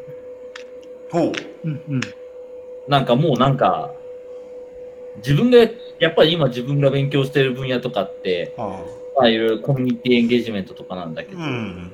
そういうところって要するになんかもんななんか物を作らんって話が始まらんし、はいはいはい。物を作るってことは要するに、まあ手を動かすことだから、要すすなわちアートなので、うん。もうなんか手っ取り早く、うん。自分がアーティストだって名乗った方が楽だなって思って、うん。まあ、あの要するに何か資本主義の流れに乗っかるんじゃなくて、手で動かしてなんかてなんかやってる人なんだぜっていう風にああ。認識しておくことが、なんかうんなんて言うんだろうん。う。なんて、あの気分が楽になるから、うん。生産性上げるんじゃないかっていう。うーん。要するになんか、自分を追い込みつつ、うん。を鼓舞しつつ、自分を、だから、なんか何者であるかっていうものをちゃんと自分で定義するってことなんですかね。あ、まあそうですね。ううんん。わ、かりやすく言えば。何者であるかっていう。で、まあ、それは、だから別にそのさ、まあ、いいまあ、なりたい姿でもかもしれないけども、まあ、うん。要するに対外的に、まあ、ちゃんと、まあ、そういうふうに見られるっていうことを、まあ、う受け入れるじゃないですけど、うん。まあ、そういうふうに進んでいくみたいなイメージなんですけども。まあ、そうっすね。うん。まあ、あとは自分、なんか、なんだろう。思ったより俺ってもしかしたら頭いいかもってことに気づきました。いお？お？や、なんか、お？聞かせてくれ。いや、俺、うん自分のこと基本的に才能ないやつだと思ってるんですけあど、あ、はいはい。なんか普通な人だと思ってるんだけど、はいはい。なんかあのー今年、あまねく、いろいろ周りを見て、いや、周りもすごい人多いなって思ってたけど、うん。そういう思うのをやめました。ああ、そうなんですね。へえ。なんか、俺俺には必要ねえわって思った、ああ、まあまあ、それは確かに。才能は。才能っていうか、ぼん、なんて言うんだろう、あの、事務仕事とか、うんああ、なんかその、あの、綺麗な、あの、物事を整えようとする仕事みたいなのが、まあ、その、なんかまあ、なんとなくわかりますよ。価値観で動いてる人いるんだって今まで理解ができなかったけど、うん。まあ、理解ができ、あの、やっと理解ができたというか、この、この数数年で、数年っていうか数ヶ月で。いこういう価値観っていうのはごめんなさいですか？その。や、なんて言うんだろう、要するに世界が綺麗でいなければいけないって思っていて、逆になんか、はいはい。せ世界を動かそうと思うことっていうのは、なんか、そういう人たちにとってはすごく気に食わないことなんだっていうことをに初めて気づいたっていう。ああ、その、自分とその、周りにいるその人が、うん。だからすすでに、まあ、うんその、この世界、まあいいもんだと思ってて、そうそう。まあ、結局まあすごい保守的というか、まあ、いいものを守ろうとしているうん。ような。あそう、そうね。まあなんかまあ、まあなんとではないんだけど、俺の人生にはその価値観いらねえわって気づいた。ああ、なるほどね。はいだからなんかもうそういう人々は、うんまあ、頑張れとしか言いようがねえっていうことに気づいたので、うんで、そういう人たちはやっぱりなんかあの、まあ、わかりやすい対立項で言うと、そういう人たちはデザイナーなだとしたら、自分はじゃあうん。何をやっている人かっていうと、うん。まあ、ものを新しくクリエイトする人だからアーティストだよなっていうので、アーティストね。うん。あアートだなってうん思い、いう風な宣言の仕方をするのがうん。楽なんだ、楽かもしれないって思っているので、うん。アートだって言い張りますっていう、これからは自分のことをやってることは。うんっていうことで、まあ、生産性って、アートってやっぱり生産性っていう考え方とあんまり相入れないので、はいはいはい。なぜかっていうと、それは、あのーなんて言うんだろうね。あのー既存のシステムを、に乗らないって話だから、そうですね。まあ、そういうところはあると思いますね。うん、だからまあ、多分なんか生産性ってデザインの話だと思うんだけど、まあ、デザインの話をしたいわけじゃないあ、うん。なって話をしたので、うん。まあ僕は、あ自分自身は。はいはいはいはいなのであんまり、あのーそういう、綺麗に物事を収めたい人々のいる世界には行かないようにしようと思ったっていう。うん。なんか話が合わないっていう単純に。っあていうことで自分の生産性を上げるためにあ。う、ん。そういうふうに、俺はアーティストだって名乗るようにしたっていう。でもそれは面白いですね。なんか、そのアーティストだって名乗るっていうのは、大事なことだと思うし。いや、ううんんまあ、それで作れる、作れないんだったらなんか恥ずかしいから、作らない自分で追い込むっていうところもある。まあ、やっぱり何かそのそういうプロダクトだったり何まあ、そうそうそうそう。まあ自分の場合は場所だったり、うん、まあ人本、人だったりそういうやつだと思うんだけど。うん。なるほど。まあだから生産性っていううん話題から降りるというか、言い方でもあるって、そういう意味では、新しいまあ、まあ、興味がない。あ、なるほどね。ある種うんその今までのそのデザイン、デザインっていうか、まあ、その、まあ工業デザイン的な生産性からは降りるっていうことね。あ、まあそうですね。ううんん、そうそう。なるほどね。って思ってます、最近は。だから自分をアーティストだっていうふうに言い言い張るような努力をすることをうん。考えてます。ああ、そう面白いですね。うん、言い張る。まあ、自分がだからその、まあ、言い張るっていうか、まあ、その、対外的なものの見,、ね、見られ方をなんかコントロールするっていうのは、まあそうですね。すごいうんそれはすそれはすごくポジティブなことですしね。うんうんうん。うん、多分、うん きっと。うん。なるほどアーティスト。うーん。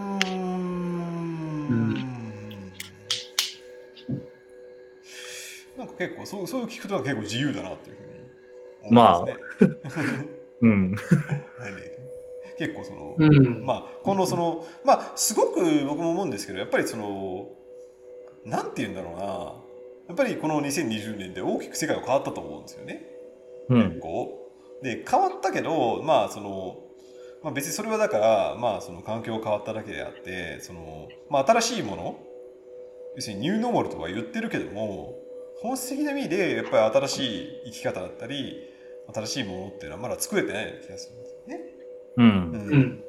なので、まあなんかそういうふうな、なんかアーティスト的な、なんか発想が、やっぱり必要なんじゃないかなっていうのは、そう思ってます。なんかその、うん。まあ僕は実験っていう言葉を使いますけども、まあなんかその、なんて言うんだろうな。なんか僕、いや、今の今になって、やっぱりちょっとその、まあ寒くなってきたからかそうですけど、なんか、周りがようやくなんかそのさ、鬱っぽい人が結構増えたんですね。うん。で、うん僕はもうちょっと前に怒るべきだったんじゃないかなと思って、まあちょっとラジオでもちょいちょい言ってたんですけども、なんかニューノーマルとか言って結構そう状態があったと思うんですよね。うん。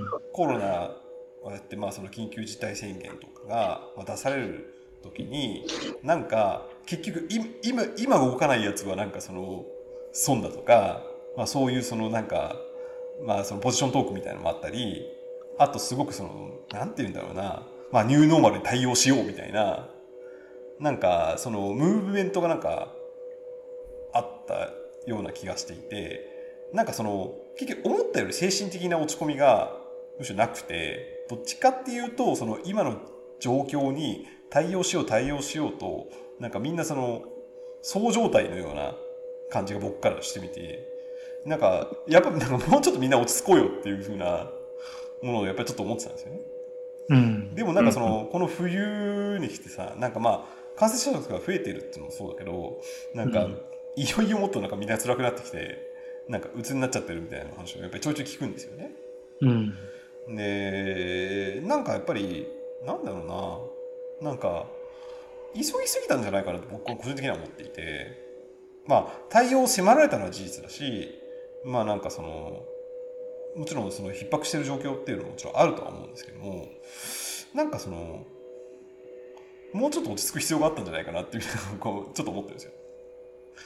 うん。落ち着いてなんかそのなんかまあ例えばニューノーマルが来るだろうとじゃあそこで本質的なことって何なのっていうものをなんかやっぱり腰を据えて考えなきゃいけなかったんじゃないかなっていうのは今でもそうだけどねむしろようやく今もうなんかその先を考えるまあ余力ができてるかもしれないしまあそのそういう気になってきたのかもしれないんですけどもなんかそういう今までの、まあ、生産性とかじゃなくてなんか全く新しいものを作っていかなきゃいけないんじゃないかなみたいなのはなんかちょっとなんとなく思ってるんですけどね、うん。そういう時になんかアートとかなんかそういうそのなんか本当に新しい生き方もそうだし場所もそうだし創出していくっていうのはすごく面白いなと思ってますね。うんまあ、結構、まあなんかちょうどそういえば、うんあの、まあ、ジムさんとも結構好きだって言って、まあジムさんから紹介してもらったから、はいはい。こともあるけど、はいあの、こんにちは未来っていううん。ラジオがあるんですよね。うん。ああ、そうその一人が佐久間由美子さんっていう人なんですけど、はい。佐久間さんが最近、な、何月な、12月なんだけど、はい Wii の革命っていう本をうん。出したんですよね。あ、なんか、出したらしいです。僕もちょいちょい聞いてるんですけど。なんか、そう、なんかその、まあ、Wii の革命とかもそうなんだけど、やっぱりなんか、うん。まあ、佐久間さんが結局言ってることってずっと、まあなんか、まあシステムに乗っからないなんか選択の仕方みたいなのが結構いろんなあり方があって、みたいな。うん例えば、うん。まあなんか、ロハス商品をなんか買うとかっていうのは、なんかあの、うん今の消費者資本主義になんか割と、あの参考することだし、まあアマゾン使わないとか、うん。極端なこと、まあ極端では全然ないか、アメリカでは全然今、今、反アマゾンみたいなのは、まあメディアでも、うんあの、消費運動でも全然あるし、うん。あの、まあ、あの、あとは何？あの、ビーガン食を選択するとか、ああ、そうですね。なんかそういうのでなんか若干、あの、うん。うん。なんて言うんだろう、せライフスタイルをなんかハックしていって、うん。まあ、ずつ組み替えていくみたいなのが、なんか割と実は結構、あの地道で、なんか普通によくある話なんだけど、結構うん。うまくいきやすいよね、みたいな価値観はいには、はい。なんかそこでやっぱりなんか出てきそうなワードはなんか、うん。まあ結構いろんな人もすでに言ってるけど、うんややっぱ作るっていうことなんだろうなとは、まあなんか去年、一昨年ずっとなんか、ミクさんとか工藤さんとはずっとそういう話してんだけど、うん。まあなんかよりそういう話が、あの、よ出てくるのかなとは思っていますね。う。うんまあ作るって要するに手を動かすってことだから、まあ、アートですよね。あの、アートってもともと語源は手っていう意味だから、うん。アートですからね。うん確かにでもなんか本当に、まあ、坂田さんのラジオも聞いてるんですけどもなんかそのまあ草の根の市民運動というかなんかそのまあいろんななんかあれがあったと思うんですよね。要するにコロナ禍でなんか結局、まあ、政府だったり上の会社だったり言ってることがなんかあんまりちょっとそのまあむちゃくちゃでなんかうん。自分で何とかしなきゃいけないっていう機運もあったらのかもしれないし、うん。あと、まあ、なんでしょうね。まあ、アマゾンとかそういう話で言うと、まあ、今までそういうその、なんていうんでしょう。まあ、例えばミニマリストの考え方もそうなんですけど、まあ、アマゾンを巨大な倉庫として例えるみたいな。要するに、なんか、要するに外部のシステムが、まあ、正常に動いているから、自分は何も持たなくてもいいっていう発想だったわけじゃないですか。要するに、ストックしなくてもいいよね。要するになぜなら、まあ、注文すればいつでも Amazon がたと頼んで、ね、届けてくれるから、しかもグローバルな中で選べるから、みたいな、そういう、その、ある種のその、インフラだったり、まあ、システムに依存しできるから、まあ、自分はミニマルであれたみたいな話が、やっぱり今年崩れたなと思っていて、うん。なんか、そういう、今まで、その、当たり前のようにあったもの？例えば、ライブだったり、もそうだと思うんですよね。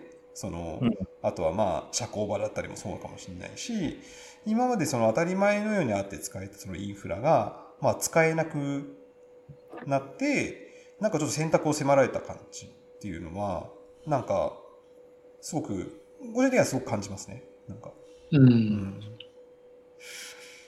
その反アマゾンっていうの僕も興味あってなんかやっぱりまあそのその佐久間さんの本でもそうなんですけどもやっぱりその今まちょっと前までだとその要するにグローバルに、まあ、商品が、まあ、流通するっていうのはなんかやっぱり素晴らしいことだと、要するに地球の裏側でものからでも物を頼めるっていうことはまあなんかすごくいいことのように思われてたけどもでもそれってすごく環境負荷が高いよねっていう話をしててそれだって運ぶために、燃料代とかめっちゃ食うじゃんとかなんかねめっちゃいろんな人ねなんかあれじゃないですか。だから結局何が言いたいかっていうと、まあ、できるだけ Amazon のを使うのをやめてなんか近くのところから、まあ、物を買うようにしましょうっていう。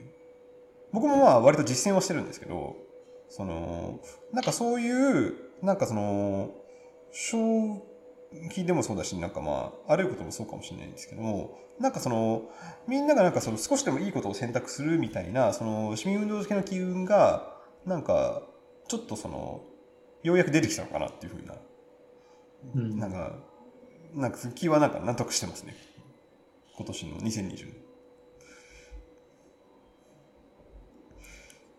うん。なんか、ジムさんはどうですか？ちょっと、ががっつりあのか話すっていうより、ちょっとうん。今のでパッて連想したことを話したいのが一個。はいはいはい。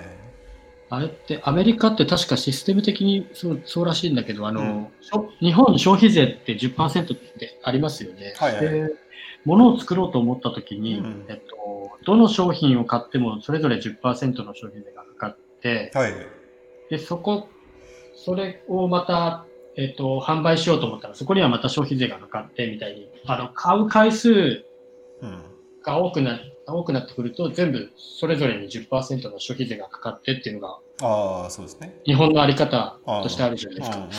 確かアメリカってちょっとそこが違ってるらしくて、あえっと、最終的に買う人が消費税を負担するっていう考え方だったと思うし、確か。あ。あ、そうなんですね。あ、じゃあ、卸は消費税払わないってことですか？そう、卸ってあそこ消費税払わないって聞いたことがあって、へえち。ゃんちゃんと調べなきゃわかんない。あの、ちょっとぼやっとした情報で申し訳ない。なるほど。うーん。なんか物を作るって、話で、そう、パッて連想したんだけど、アートみたいなものもそうだし、あれって作ったものを売って、うん。そこにどのくらいの、なんていうんですかね、その、えっ、と、余計なものが含まれてるか、うん。うん。うん、日本ってそこがすごい大きいような気がするんですよ。ああ。まあ、それのおかげで、あの、助かってますっていう人は多分たくさんいるから、うんあの、ちょっとこれを悪というふうには言い切れないとは思うんですけど、はいはい。うん、あの、佐久間さんがよく話題に挙げてるのはプラスチックの問題。要するに、あの、作る途中で必ずラッピングする。うん。でもラッピングってそもそも必要だっけみたいなことを彼女は言っていて、うん。うん必要がないようなことだったら、必要がないラッピングだったらそれは外したいし、プラスチック製品自体がうんずっと残ってしまうものだから、それはできるだけ使いたくないっていうのを、すごいラジオで何回も言ってるけど、うん。うーん、なんか、ラッピングを解いてまた使ってまたそれにラッピングしてみたいな、まあ、確かにまあ弁当を考えると弁当とかそういうのを考えると確かにそうですよね。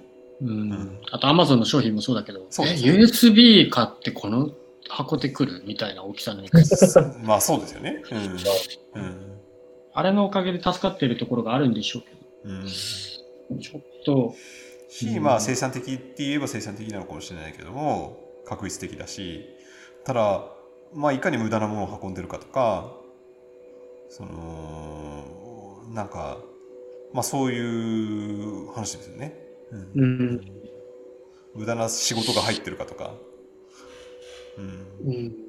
まあ、これを無駄と言っていいかどうかっていうまあ、ちょっと、うん、そうですね。そうは言いたくないんですけど、なるほど。ただ、あの、もう無意識に追いやられていて気づかないところまで行っちゃってるような状態うん。をすごく思っ気づかされたところがあって、さっきミクさんが言ってた、今までそう状態だったんじゃないかっていう話にちょっと似てるけど、あもう無意識的にもう払わなきゃいけないコストって思っちゃってる部分が今までにいっぱいあるんだろうなっていうのを今話しながら連想しましあうーん。そうですね。まあなんか払わまあサービスといえばサービスなのかもしれないけどもでもそのためにやっぱり労働が発生しててた。うん。なんかなんて言うんだろうななんかまあまあある種本質的なところからなんか、まあ、離れたなんか労働だったりそのまあなんか工程が発生してたりなんだりしてうん沖縄にあの方言でシーブンっていう言葉があるんですよね。うん。シーブンって書き方がちょっとわかんないから発音だけしか知らないんですけど、はい。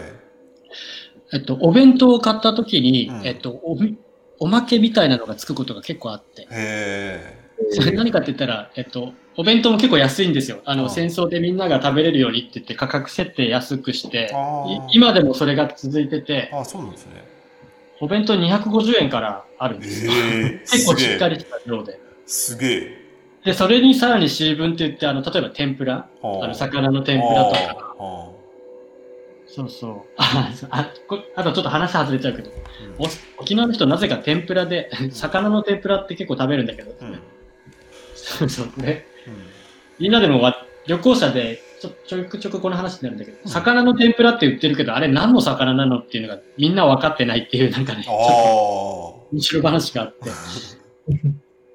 あの、分かってないけど、あうんそう、それで成立するのがこの場所で、でそれは多分、さっきの話と通じるものがあるけど、うんただここはなんかその、余計なものに払うっていうことを少し少なくしてる気がします。合理的にやってる気がする。それはああの余計なラッピングをしないとか、あはいはいはいあの、もともとそういう風潮だったかも。それはもすごくあの貧しいところからスタートしたからっていう理由でだと思いますけど要。するにまあそのまあたた食べられるっていうさその最短経路に達するためになんかそういう無駄なものを省いた結果だというふうに、と思います、ううんん。お弁当の安さはやっぱり異常だし、あれはうんなんかすごいいろんなところで工夫され、工夫してないからかな、もしかしたら。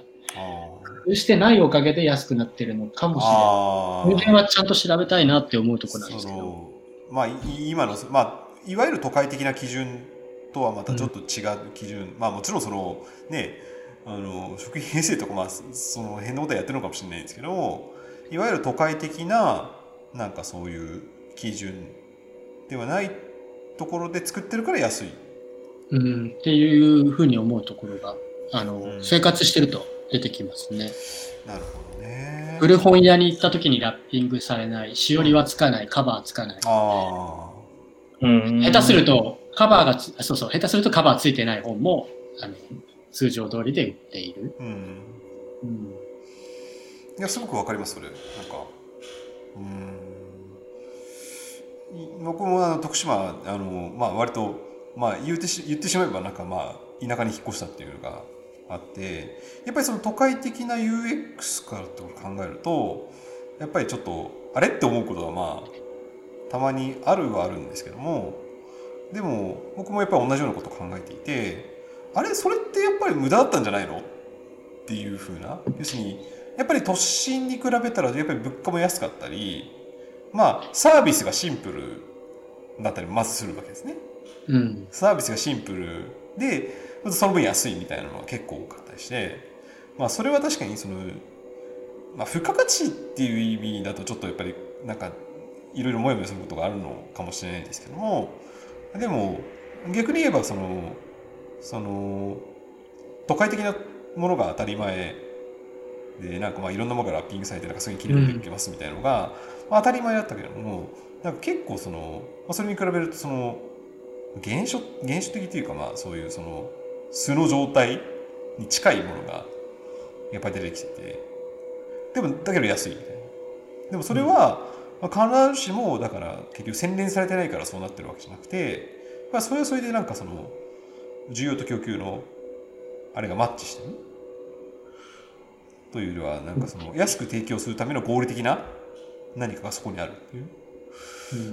ことなのかなっていうふうなちょっと思ったんですけども確かにそうだな。っていうふうなのは思いましたね。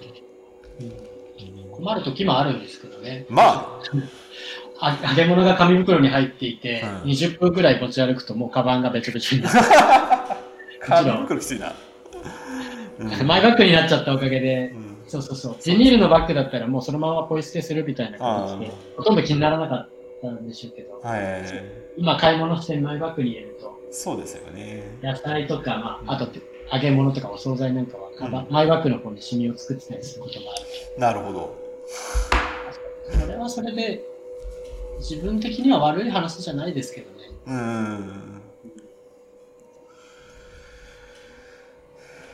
んでもなんかその今までそのまあ割とそのそういうなんていうのかなまあ変な話そのアマゾンのその梱包があれなのまあすごく合理的なね、理由からなんでしょうけども。でもなんかその多分いろんな例えば環境とかサステナビリティとか、まあ、多分その本来はいろんなそのなんていうのかな判断基準があってなんかそれをなんかまあこのなんていうの、まあ、これからの時代っていうのはまあなんかそのもっとそういうその当たり前だったことかなんかうん。見直されていくのかなっていうちょっと思いましたよね。うん。うん。なるほど。ちょっとあの、ケイさんの方、大体40分に1回ぐらいあのチェックしてるんですけども、ケイさん今大丈夫ですか？どうかな？ケイさん大丈夫ですか？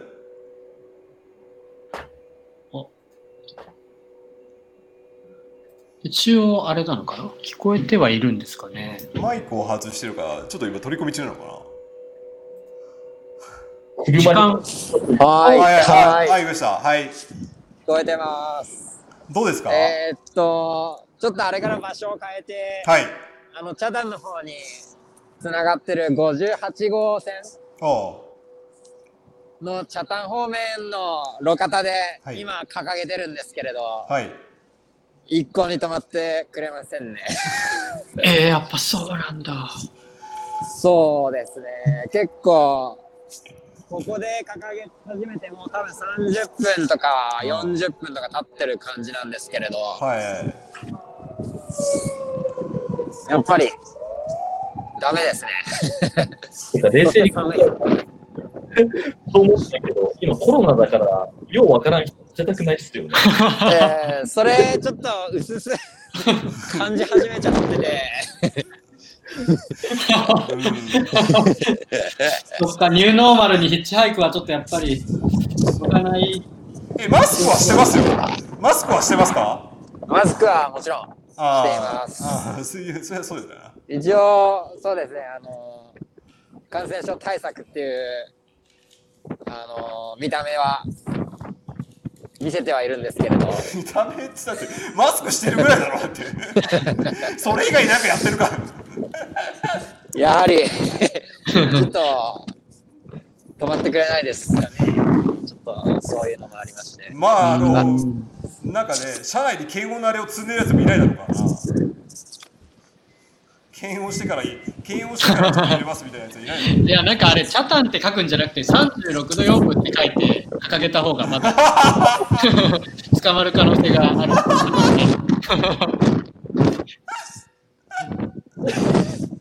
ちょっと裏側にそういうの書いとけばよかったですね、ボード。私は並列ですちょっとうるせえな寒いです。すごい風が鳴ってるな わかりました。はい。また何かあったらあの終了までに何かあったらはい終了までに何かあったらまた。そうそう、一個だけ聞かなきゃと思っていることがあって、チェック今これ、ラジオ収録が夜ですけど、はい。あれですよね、目的地が茶炭で、はい。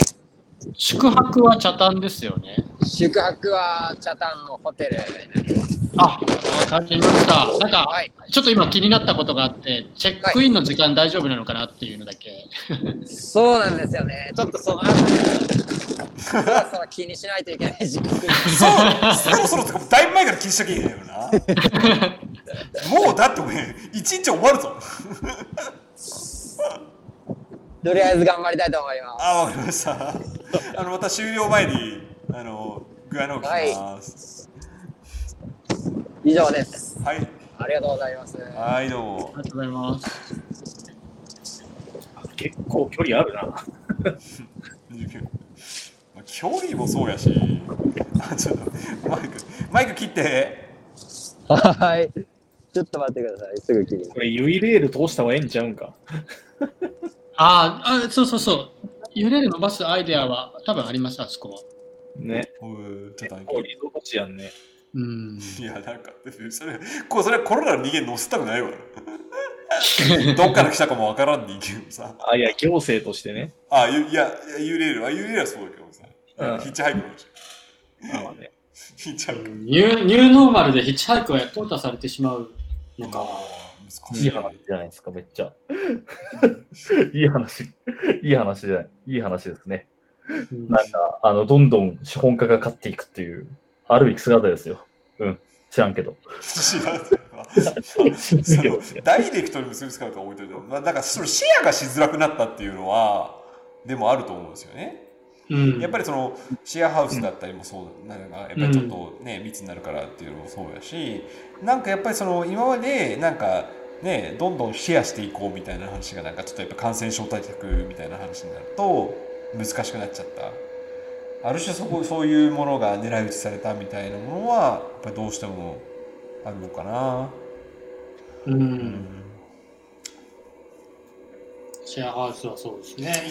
まあでも僕はなんかいやなんか、まあ、2021年の話になんかスムースに言うんですけど僕はなんかやっぱりシェアハウスやりたいなと思ってるんですよねこっちの方で。うんうん。うん、というのもなんかなんて言うんだろうな結局その一人で過ごしても面白くないです。まあね。うん、あのやっぱりコロナでやっぱ思ったのは、なんか逆にみんなが一人で住んでてもしょうがねえなこれっていうふうに思っちゃった。うん。でなんかすごくこれだけ遊びに行けずなんか家でなんか YouTube 見てるだけみたいなならざるを得ないじゃないですか、そうね。ここまで娯楽がないと。うん。でそれってやっぱもったいないなって言って思っちゃうんですよね。うん。ちょっと前までだったら、まあ、やっぱり都心で一人暮らししててさその遊びに行ったりなんなりして気ままにできたのかもしれないですけどそれができなくなるわけじゃないですか。うん。でそれそれは田舎でもそうなんですよ。うん田舎はそもそも娯楽が少ないけどもでもなんかそれでもその少ない娯楽が制限されるわけでうん。なるし、でそういう人がやっぱりすごく多いんじゃないかなと思っていてうん。だからやっぱりそのなんだろうなやっぱりちょっと寄り集まって住むっていうことを田舎でもやんなきゃいけないんじゃないかなっていうふうに最近思ってるんですよ。それはやっぱりその人生のその刺激とかそういうものあとはやっぱりシェアするとか、うん。そのリソースをシェアするとかも含めてですね、うん。うんうん。やっぱりなんかその当たり前のように田舎でもまあ一人暮らししたけどもでもなんかそのより集まって住むことの可能性みたいなのもやっぱり改めて考えますね今。うん。うん。だからなんかちょっと来年はそのこのミムブレッドボードっていうまあ場所とは別になんかちょっと一軒で大きいとこ借りて なんか始められてもいいのかなっていうふうに思ってます。シェアコミュニティスペース、改めてのシェアハウスですね。シェアハウス。だからまあ、うん。そう数人で住む場所っていうことを、まあ、改めてちょっと考えようかなっていうふうなものは思ってます。だからミマブレッドボードはやっぱりどうしてもそのコミュニティスペースっていうふうにまあ昼間に、まあ、ちょっと若手社会人とか大学生とかが、まあ、来てくれればいいなっていうふうにあったんですけども、うん。まあ端的に言うと夜寂しいんですよ、なるほど。うん。うん。うんもうちょっとコミュニティになるかなと思ったら、まあ、やっぱりその、まあ、みんなそのねその生活があったり家があったりなして、まあ、みんなそれぞれの家を帰っちゃうんですよね夜は。うん。だからやっぱりそこはちょっともったいないなと思っていて、なるほど。うん、なんかちょっとあの2000だからシェアはしづらくなったっていうのは本当その通りだと思うしなんかそのなかなか難しくなったんですけどもでもより集まって住むことの意味っていうのをやっぱり改めてっと考えましたね。うん。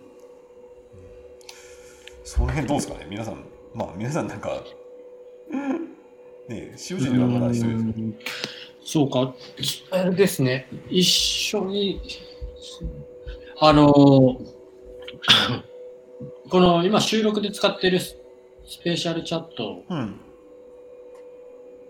ここって、おあの、あ、俺これ使ってるおかげで一人で過ごしてる時間がそんなに苦じゃなくなったっていう。なるほど。人の一人で、うん。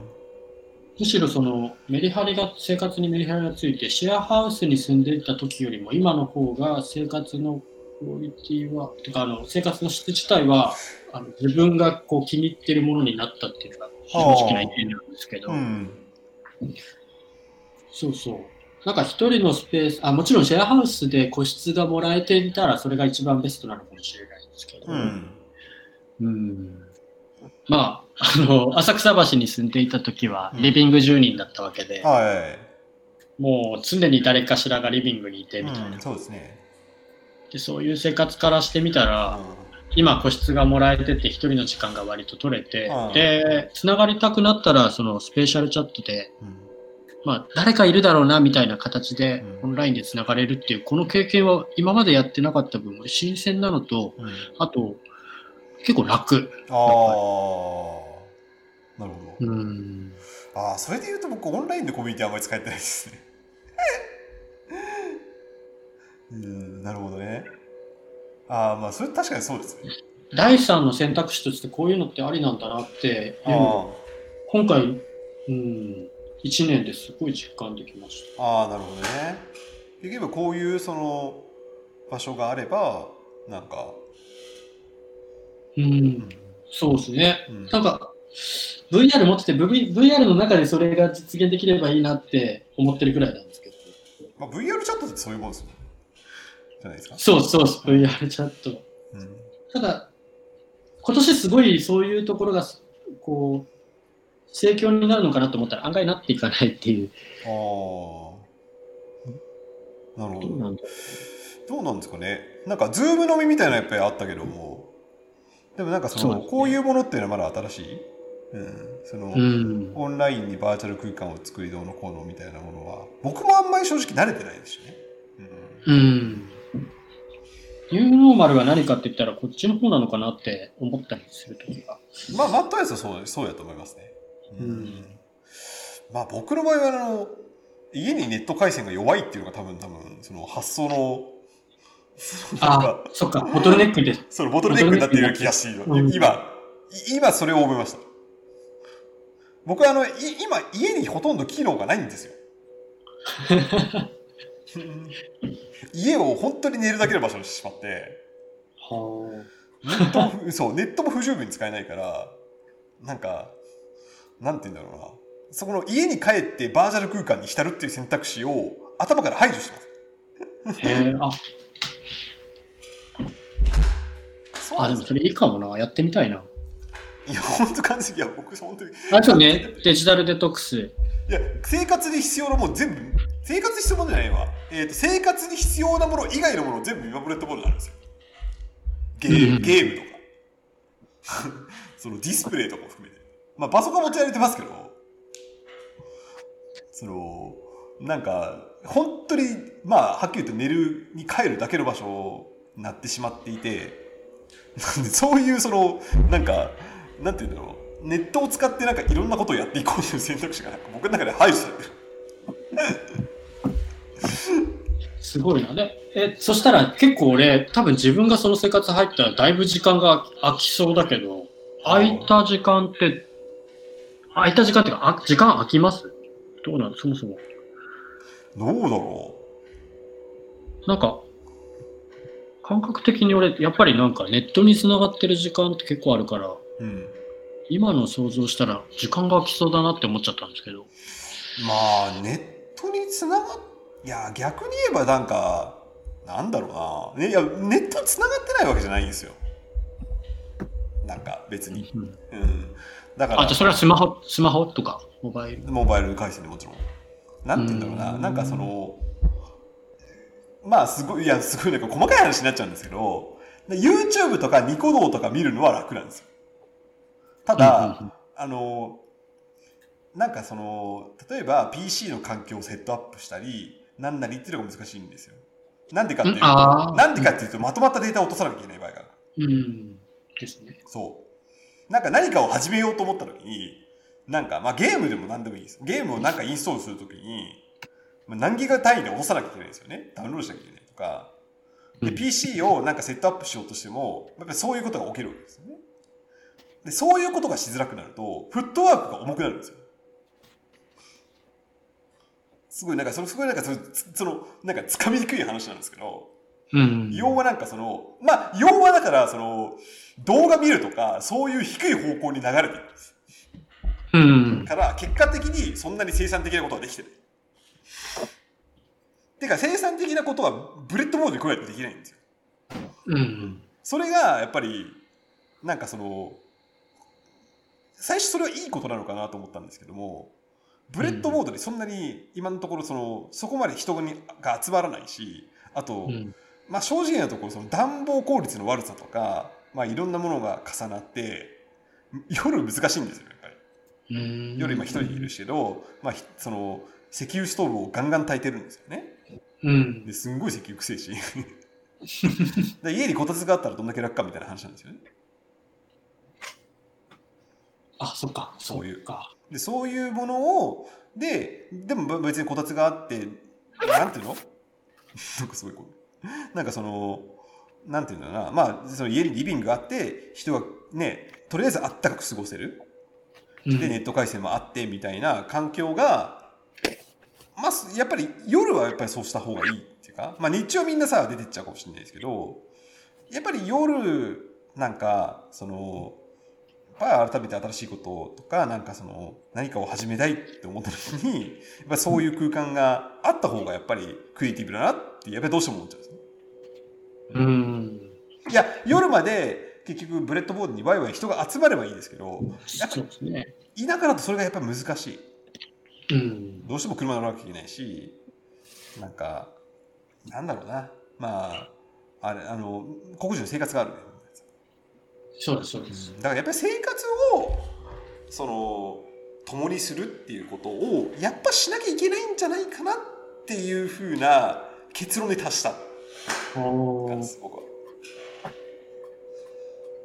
そうか、それで言うと、差差分が何かって言ったら、沖縄はやっぱり外が暖かいことですね。うん。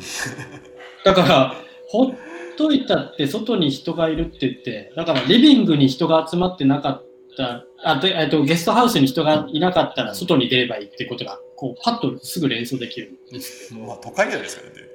徳島それが違うってこと徳島ってか、徳島じゃねえから。そうか、美馬だから。そうか美馬だかそうなんですよ。いや、と、これが徳島市内だったらまた変わってきますよ。うんうんそれで、だって、ね、飲食店やってるし。うんうん。うんそれがね、やっぱり、その、やっぱもう一段階田舎なんですよ。もう一段階どころか？二三段階田舎なんですよ。うんだだだからいや俺はだからそういう田舎でシェアハウスやるっていうのを一回やってみたいうん。ないからだって普通だってさ土地が余ってんじゃんとだったら一人一人で住む安い値段で住めんだから別に売り合って住む必要なんかないじゃんっていうふうなのがそうそういわゆるそうなのかもしれないんですけどうん。でもなんかやっぱり僕これにはやっぱりそうじゃないんじゃないかような気がしていてうん。なんかそこをちょっとなんかそのなんかそこをちょっと考えたいのがなんか2021うん年。やりたいことかなと。なんでもしかしたらこっちの方でシェアハウスをもう一回やるかもしれない。なるほどな。結局生活を共にするっていうのがやっぱりクリエイティビティがあるんじゃないかな。生活っていうのはまあ生活もそうだしインフラ。うん、うん。まあこれはまああったかいところだと別に、ね、変わってくるんでしょうけどね。うん。高いところだからやっぱ。うん。確かにそういういうなことを最近思ってます。うん。ちょっとその本筋からは結構ずれましたけど。うんうんまあ私のその2021年のなんか考えてることっていうかそれかなと思って。なんか他の方なんか2021年の話がちょっと中途になっちゃったからですけどもなんか例えば工藤さんなんかなんか2021年に向けて何か、まあ、生産性もそうですしなんかねやりたいことってありますか、2021年ね、うん。あのー一人でやる分にはちょっと限界が来てるかなっていう感じがちょっとある。なるほど。それは？いろんな意味で。一つは僕自身のうん。スキルうん。が、スキルの面で僕が想像できるものが、うん。あのあまりない。うん。なんだろうな。自分、自分がこれどうやって取得するんだろうとか、うんそれが明確に想像できるものがあまりなくなった。うん。んどういどうどういうこ例えば、まあ、手を動かせばいいんだけど、と、うんあのー、なんだろうな。何かができるって言った時にさ、うんうん。まあ、いくつか、うんその過程は僕、いろんなところでやってるわけだけど、うんなんかそこからの延期でなんとかなるものっていうのはもうやっちゃってんだよ。うん。まあ大抵のことは手を尽くしうん。だから手を伸ばしたってことですか、うん。変な話ね。まあまあまあそういうありますよね。はい。愚直にやるしかないんだけど、うん。愚直にやっていくっていうところしかない。うん。状態なんだけど、うん。その愚直にやるって言った時に、うん。そのモチベーションを保つじゃないけど、うんやっぱりね、そこから仲間がいるんですよ。ああそれはそうやな仲間ね。なんか、あるところからうん先って、変な話ね。うんねうん。うん。だから、仲間っちゅうか同士っていうどうしようまあコミュニティだったり同士っていうのを、だからどう師匠でもいいや。うん、うん。なんかその一緒にやっていくなんかそのモチベーションになるようなあるようなそのであったり、まあ、目の前に課題があるっていう状況あを意図的に作るじゃないけどね。ーあーモチベーションをどう作るかってことですねうん。うんで、それって一人じゃ限界がある。うん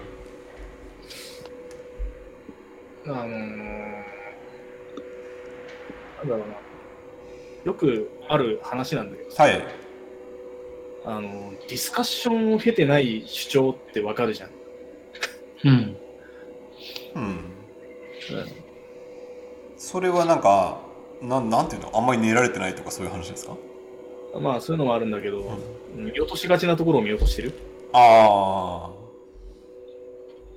うん、これ絶対あの、ディスカッションを経てない主張だなみたいなのちょいちょいあるんですよ。あはいはいはいで、よく言えば若いんだけど、うん悪く言っても幼いなんだよね。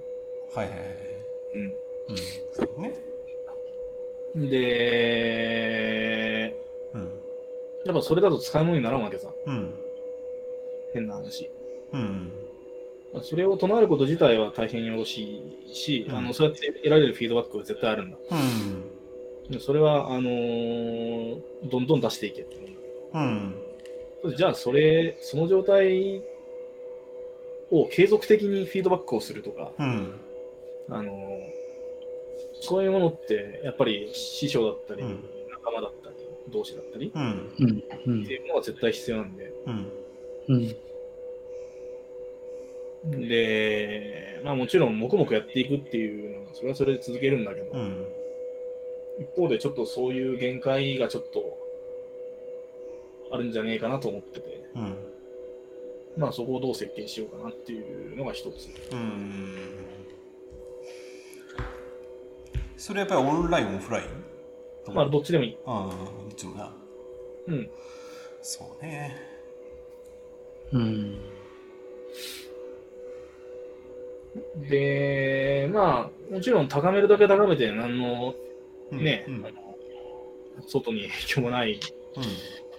うそれまあ多分ありえないんだけど、ん。僕の感覚だと。んうん。あのーそれなりにスキルあるやつって何かしらの理由があるんで。うん。うん。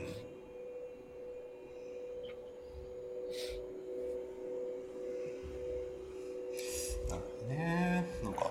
まあちょっとね、そういう精神的な引きこもり状態っていうのをどう解除するかっていう。ああまあある種普遍的なテーマですね。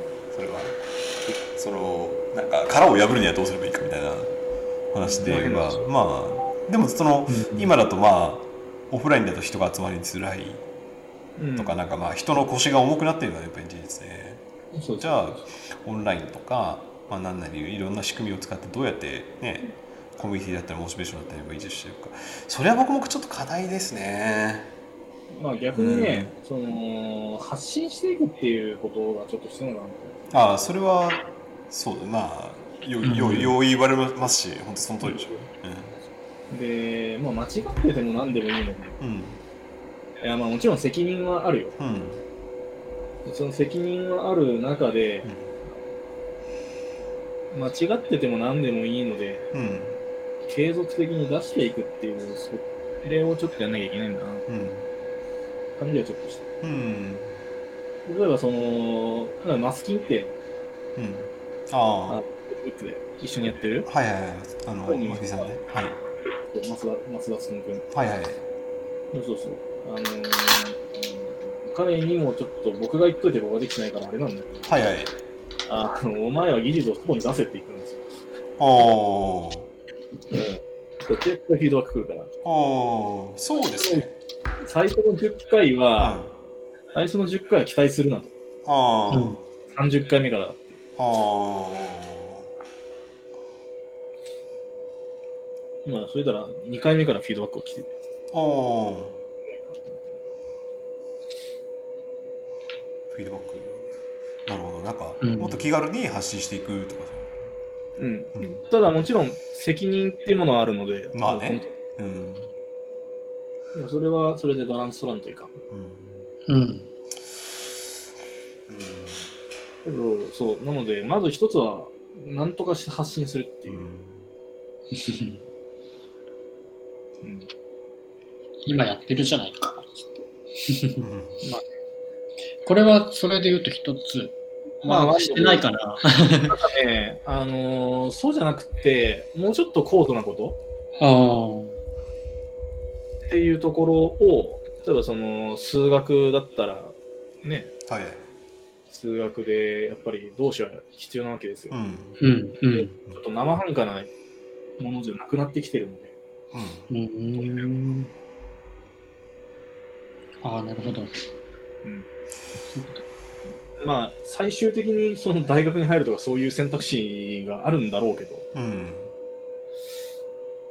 まあ、あのそこまでの計画はまだしてない。うんうん。い確や、でもいい。いいっすね。その今の話はいいっすね。あどどういうとこがいいと思ったんですか？なんか、あのーなんとなくこう、生活が続けられるっていうレベルを自分がこうんう、続けてるのに対して、今の話はなんかその、うん生活の質を上げていくためのきっかけはどういうところにあるかっていう話だったから、自分にとってすごいありがたいな。うんうん、この生活をずっと続けていくっていうことは悪くはないんですけど、うん。ずっと長い目で見たときに、うん、ちょっと怖いなって思う部分もあって、はいはいはい。だからすごいありがたい話にも聞こえる。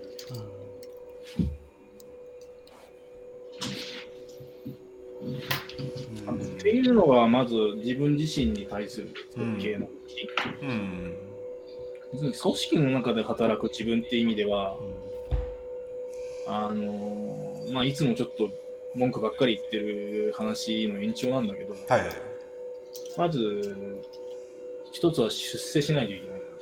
あ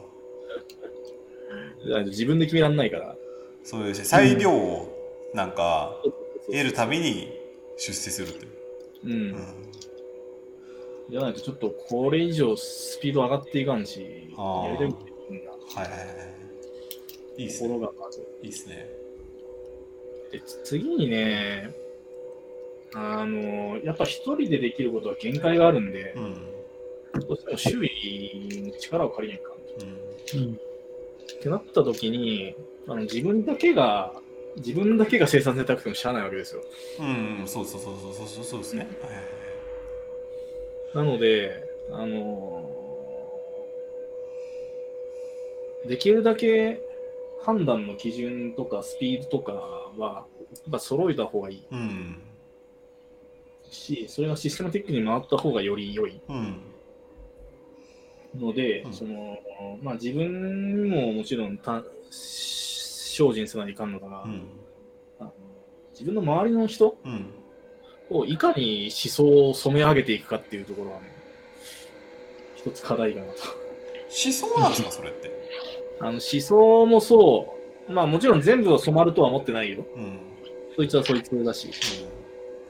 ただ少なくともビジネスでやる面に関しては、うん、そこに所属しているっていう事実がある以上、うん、その組織の判断と自分の判断は分けなきゃいけなくて、うん。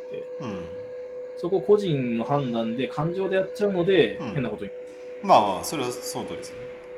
まあ一方で組織の判断が全部正しいかっていうとそうじゃないんだけど、うん、まあ大概の判断より、大概の個人のその場限りの判断よりはいいはず。うん。まあ、でそうなってる理由がある。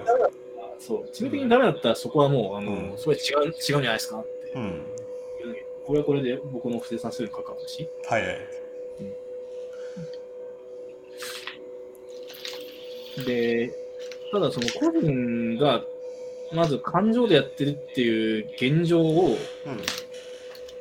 あの、認識しなきゃいけない。うん。うん。で、方法は2つあって、1つはこの、そもそも我々なぜこの仕事をしてるんですかっていうことを徹底的に問い直すっていう1つ。ほでもう1つは、それ、まあ、相対的に自分がやってることは感情なんだよと。う。うん。もう1つは、断るごとにそれを、あの思い出すっていう、その仕組みかな。うん。もうちょっと整え直すっていうところが課題かなと思っている。うん。で、そこに関しては、まあ、業務の話もあれなんで、うん。あれなんだけど、うん。まあ、なんて言うんだろうね。いろんな認識を揃えないと話通じないので、うん。うん。あのそもそも市場がどうで、我々のクライアント一つ一つがその市場の傾向に対してどういう差分があって、うん。でそれがこういう現象として見えているといううん仮説をまず言わなきゃいけない。うん。で、ってことは、その市場が抱える課題だの、その技術的な課題だのっていうのを真に理解するっていう。うん。で、それはもう教育の問題なので、うん。難しい話になってきたな。っていうところの仕組みを整えなきゃいけないな。ほう。で幸いなことに会社の勉強会担当になったので、ほう。やりたい放題。まあ、半ばね、ちょっとしばらく独裁を振るおうかなと。いいですね。でもそこでなんかいろんな知見が生まれてきそうな気がします。うん。うん。なるほど。ありがとうございます。うん、なんか、高田君はどうですか？うん。教育。な何何何についてですか？まあ来年、まあアーティストになるっていうのはあったけどああ、ねその、その関わりですか？なんか具体的に何、なんかどういうことをしていくみたいな。まあ明言できないこと多いんでね。うん、まあね。まうんあ、とりあえずまずはジンを作ろうとは思ってます。おー。で、まあ、あんまり具体的なこと言えないけど、あの、来年は多分多拠点拠地を本格的に始めることになりそうなのですよね。ああ、そうですね。まあ、一箇所はちょっと今交渉中で、可能性高くて、で、もう一箇所はまあ、今もうほぼ決まってる今の上田。と、あともう一箇所が、まあ、ミクさんがいる徳島に行けるといいねって話もちょっとうち空いてますよ。していただいていて、うんそれは僕も望むところなの、望むところというか、すごいやりたいことなので、面白い。だまあ、もう一箇所っていうのが本当に明言できないけど、東北なんですようね。ん。はいはい。何が起こるか。うん。東北、長野うん、徳島っていう、なんかあのすごい 長距離運転が楽しくなっちゃうような。何 なんか、ななんかさ、きついよな。いや、でもいいことも結構あって、うんあの、まあ、基本はなんか、あの拠点は東北の方になりそうなので、まあ、あの東北の方から、まあ、東北っつってもそんなディープ東北じゃないので、青森とうか、ん。そういうところじゃないから、うんまあ、上田まではそんなに遠くないんですよね、実は。車で時間くらいでつけるから、意外と近いやんみたいな。え、何時間つきました？今。あして、しかも途中で新潟寄れるし、みたいな。あ。なんな何時間って言いました今？4時間です。4時間。あ、4時間ぐらいです？そうなんですよ。ああ、まあまあまあ。うんあのまあまあ場所が大体分かってたとしてまあそうそうなんですね。いや、まあでも、もっとかかるのかと思ってましあのあのね、あの、新潟をどういう風に抜けていくのかっていう問題があるのた。で。上に行くのか。まあ、そこは言わなければ悪いな。あの、まあ、とりあえず、その、まず、いいいいこと結構あるのが、まあ、まずはなんか、あの、うん徳島に車で行こうと思うと、うん京都言われるんですよね。そうですね。で、京都に寄れるといいことは、私の同士で、ここのコミュニティにあんまりいない、某 T, T 君、T 君という人あが、京都住んでらっしゃいますね。そうそうそう、あの、ピックアップして、東北に連れて行くとかう、ん。うん徳島に連れて行くとか、あとは京都のなんか謎コミュニティとつながるとか、なんかそういうこととかがちょっとできるかもしれないっていうので、ちょっとワクワク感がありうん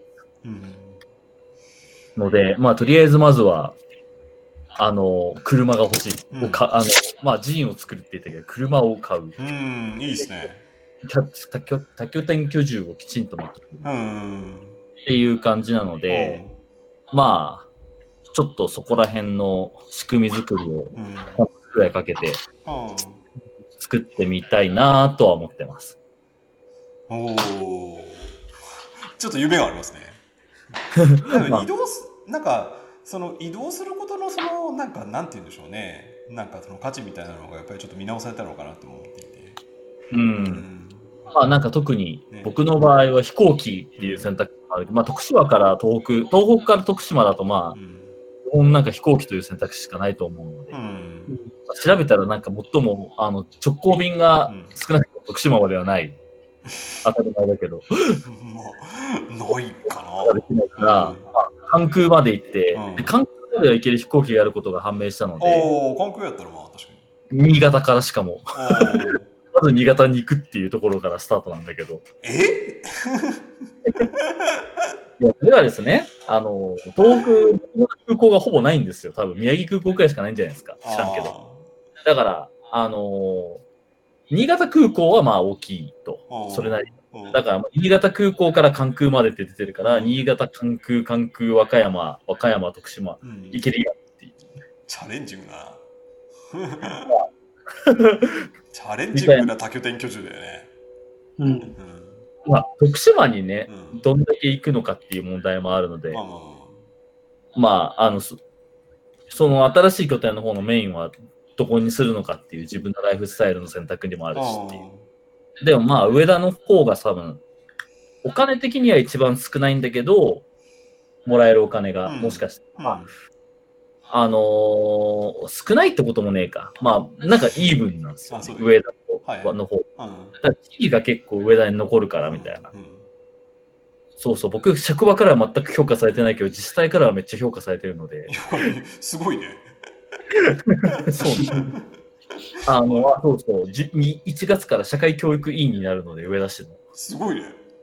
そうなんだ。だから、教育、なんかいい、いい、いい感じの表情で、いや、なんか、まあ、社会教育っていう概念はね、こういう理念があるんですけど、とか言って、なんかすごいいい、いいことを言う。偉そうな、偉そうにいいことを言うってむしろいそんだけのポーションがあってなんでそこまで評価されなかったんだろうね。いやいやいや。まあ、日本はかん、日本の官僚制において最も重要なのは、じあの自分言い、言いつけられた仕事をするってことだけですか。クリエイティビティを一切評価しないという。よよかったよな、でもな。まあ、僕は基本的に想像しかできない人なので、かっこいい。イズが死ぬほど苦手な人なのでか、っこいい。え、そのシステムって何であるのっていうところからスタートしちゃうから思考が遅いんですよね。場合によっては動かないっていう。説明まあ、うざいです。うん職場の人からすると。まあ、難しいね。そればっかりやと難しいな。うん、まあ、ということなので、うんまあ、多拠点居住をします。おおーいいなので、いいね。まあ、このコミュニティだとジムさんとかそういうことやってるから、うん、はい。あの、ぜひ、と、あの、東北に来ようぜっていう。と 寒いじゃん、今。いや、今か、あ、ちなみに、とこは標高めっちゃ高いのにウルトラ寒いので、冬は、あの、スキー、スキーできます。スキーができる。ス好きで。今寒いじゃん。おーキーができるので、うんまあ、そういう意味ではうんいい。なるほど。温泉うは、ん、ああ、いいですよね。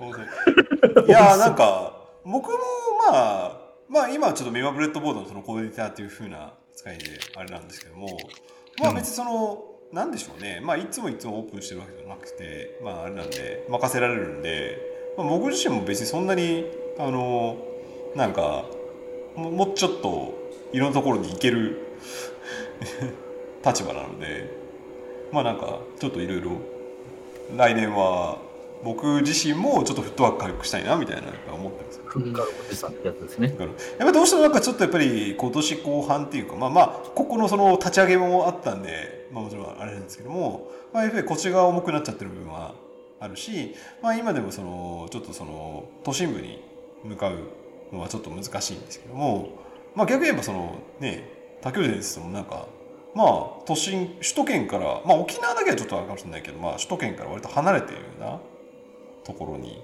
まあ皆さんいてなんかそこを回るぐらいだったらまあリスク少なくていけるのかなと思いつついやなので、ミクさんもそういえば逆ルート行けますね。新潟空港まで迎えに来いって言ってくれれば、関空から東北に行けるよっていう。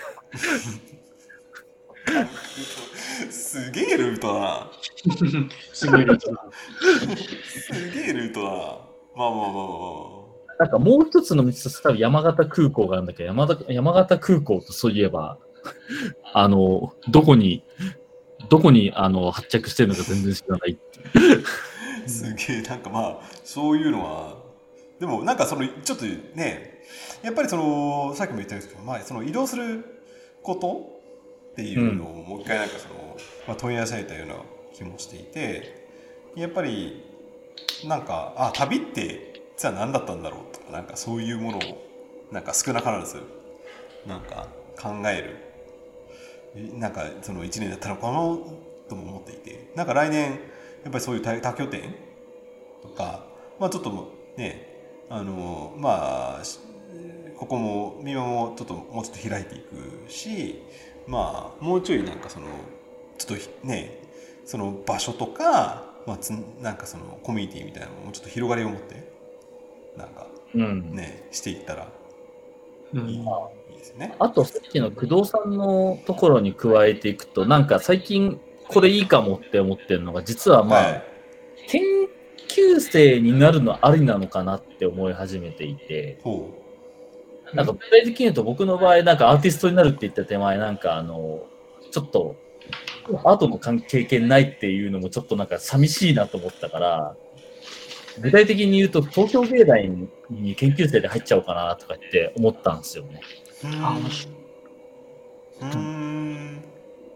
で、東京芸大、あの、まあ、まあ具体的には東京芸大の国際芸術創造研究科っていうところで、あの、キュレーションとか。そあの、そっち系なんですよ。うん。まあだからまあなんかあの、僕の今までの専門的にもそんなに外れないやつだから、うんまあ、そこでちょっとあの、今、興味がある先生とかとちょっとまあ話をしながら、まあ場合によっては、うんまあアメリカ行くって宣言してるけど、一回芸大挟んでアメリカでもいいかもって思った。うん。芸大でキュレーションの学位取っちゃってからの、あのーまあ退学しても途中でいいけど、うんみたいな感じで、うん。あの、まあ、一旦、んあの、それで行くってのもあれだけど、まあ、そもそもでもってかん、まあ、感じでもあるので、うんちょっと今悩み中。まあまあまあ、でもそういうの面白いな。なるほど。なんか、なんか白人ちょっと面白いなと思って。なんかその、ね、殻を破るっていうのがあったかもしれないし、その、ね、いろいろフットワークを軽くするっていうのもそうかもしれないですけど、なんか、わかる。ふっかるさん、うん なんか、まあ、に一旦なので、一旦なって人脈を作りつつ、みたいな。まあ、で、必要であれば学位とか取りに取ってもいいや、みたいな感じの工夫をしていくといいのかなとは思ってます。いいですね。ちょっといい感じで、あのーまあ2021年それぞれなんか皆さんなんかやりたいことをまとめていただいたんですででもうなんかあの収録時間的にはもう2時間をそうですね。16分オーバーして、そろそろちょっと締めに入ろうかなと思ってるんですけどケンさんちょっと最後にケンさんにつないで確かに時間。ケンさん大丈夫ですか？はい。はい。えーっと、一個に捕まり、ああ、やっぱそうなるのか。えーっと、そうです。ね。ちょっと時間も時間なので、ちょっはいとそろそろ切り上げないといけない時間なのかなと思いつつ、でもどうしても使いたくないタクシーを止めないといけない感じになってきている感じなので、お。うーん、と死んでもそれは嫌だったんですけれど、あそしたらじゃあ、ちょっとあの、シェア、シェアの、てか他拠点のちょっと先輩、先輩というか、あの勝手に他拠点やってる人から言わせてもらうと、あれ、シェアサイクルがあります？多分。シェアサイクル、こっから20キロ自転車で、自転車？23時8分ですが、多分、1時間で着きますね。そうしか？いや、死んでもタクシーは嫌なんですよね。あ、じゃあ、シェアサイクル、シェアサイクルを。いや、タクシー乗ろいや、タクシーなんてそんな、シェアのかけらもないじゃないですか。それさそっからそっからさらに流すやつじゃん。そっからそっチからがートですよ。そっからがスタートだよ。いや、タクシーなんてチートもチートですもんね、確かに。本当ですよ。やべえないや、使えるいち早く挑戦しといて、タクシーで帰ったっていうオチは、ちょっと、ダサくないですか？タクシーをタイプしたこともしれない。あ、そうか、無賃乗車ってやつがあるのか。合法的に言って合法的にグランドセフトオートみたいなことやらない。アメリカみたいになってきたら話が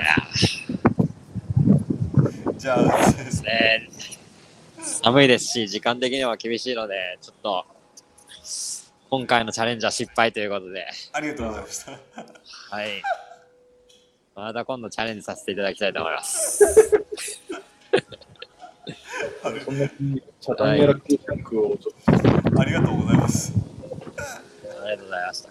ありがとうございました現場からは以上です。やっぱりあのはいコロナ禍でのヒッチハイクは厳しいと厳しいですね。検証結果、コロナ禍のヒッチハイクは厳しい。じゃあまあそういうか大丈夫大丈夫かあっと沖縄、トゥーチャタン、俺言っちゃった。以上です。ありがとうございましたありがとうございました。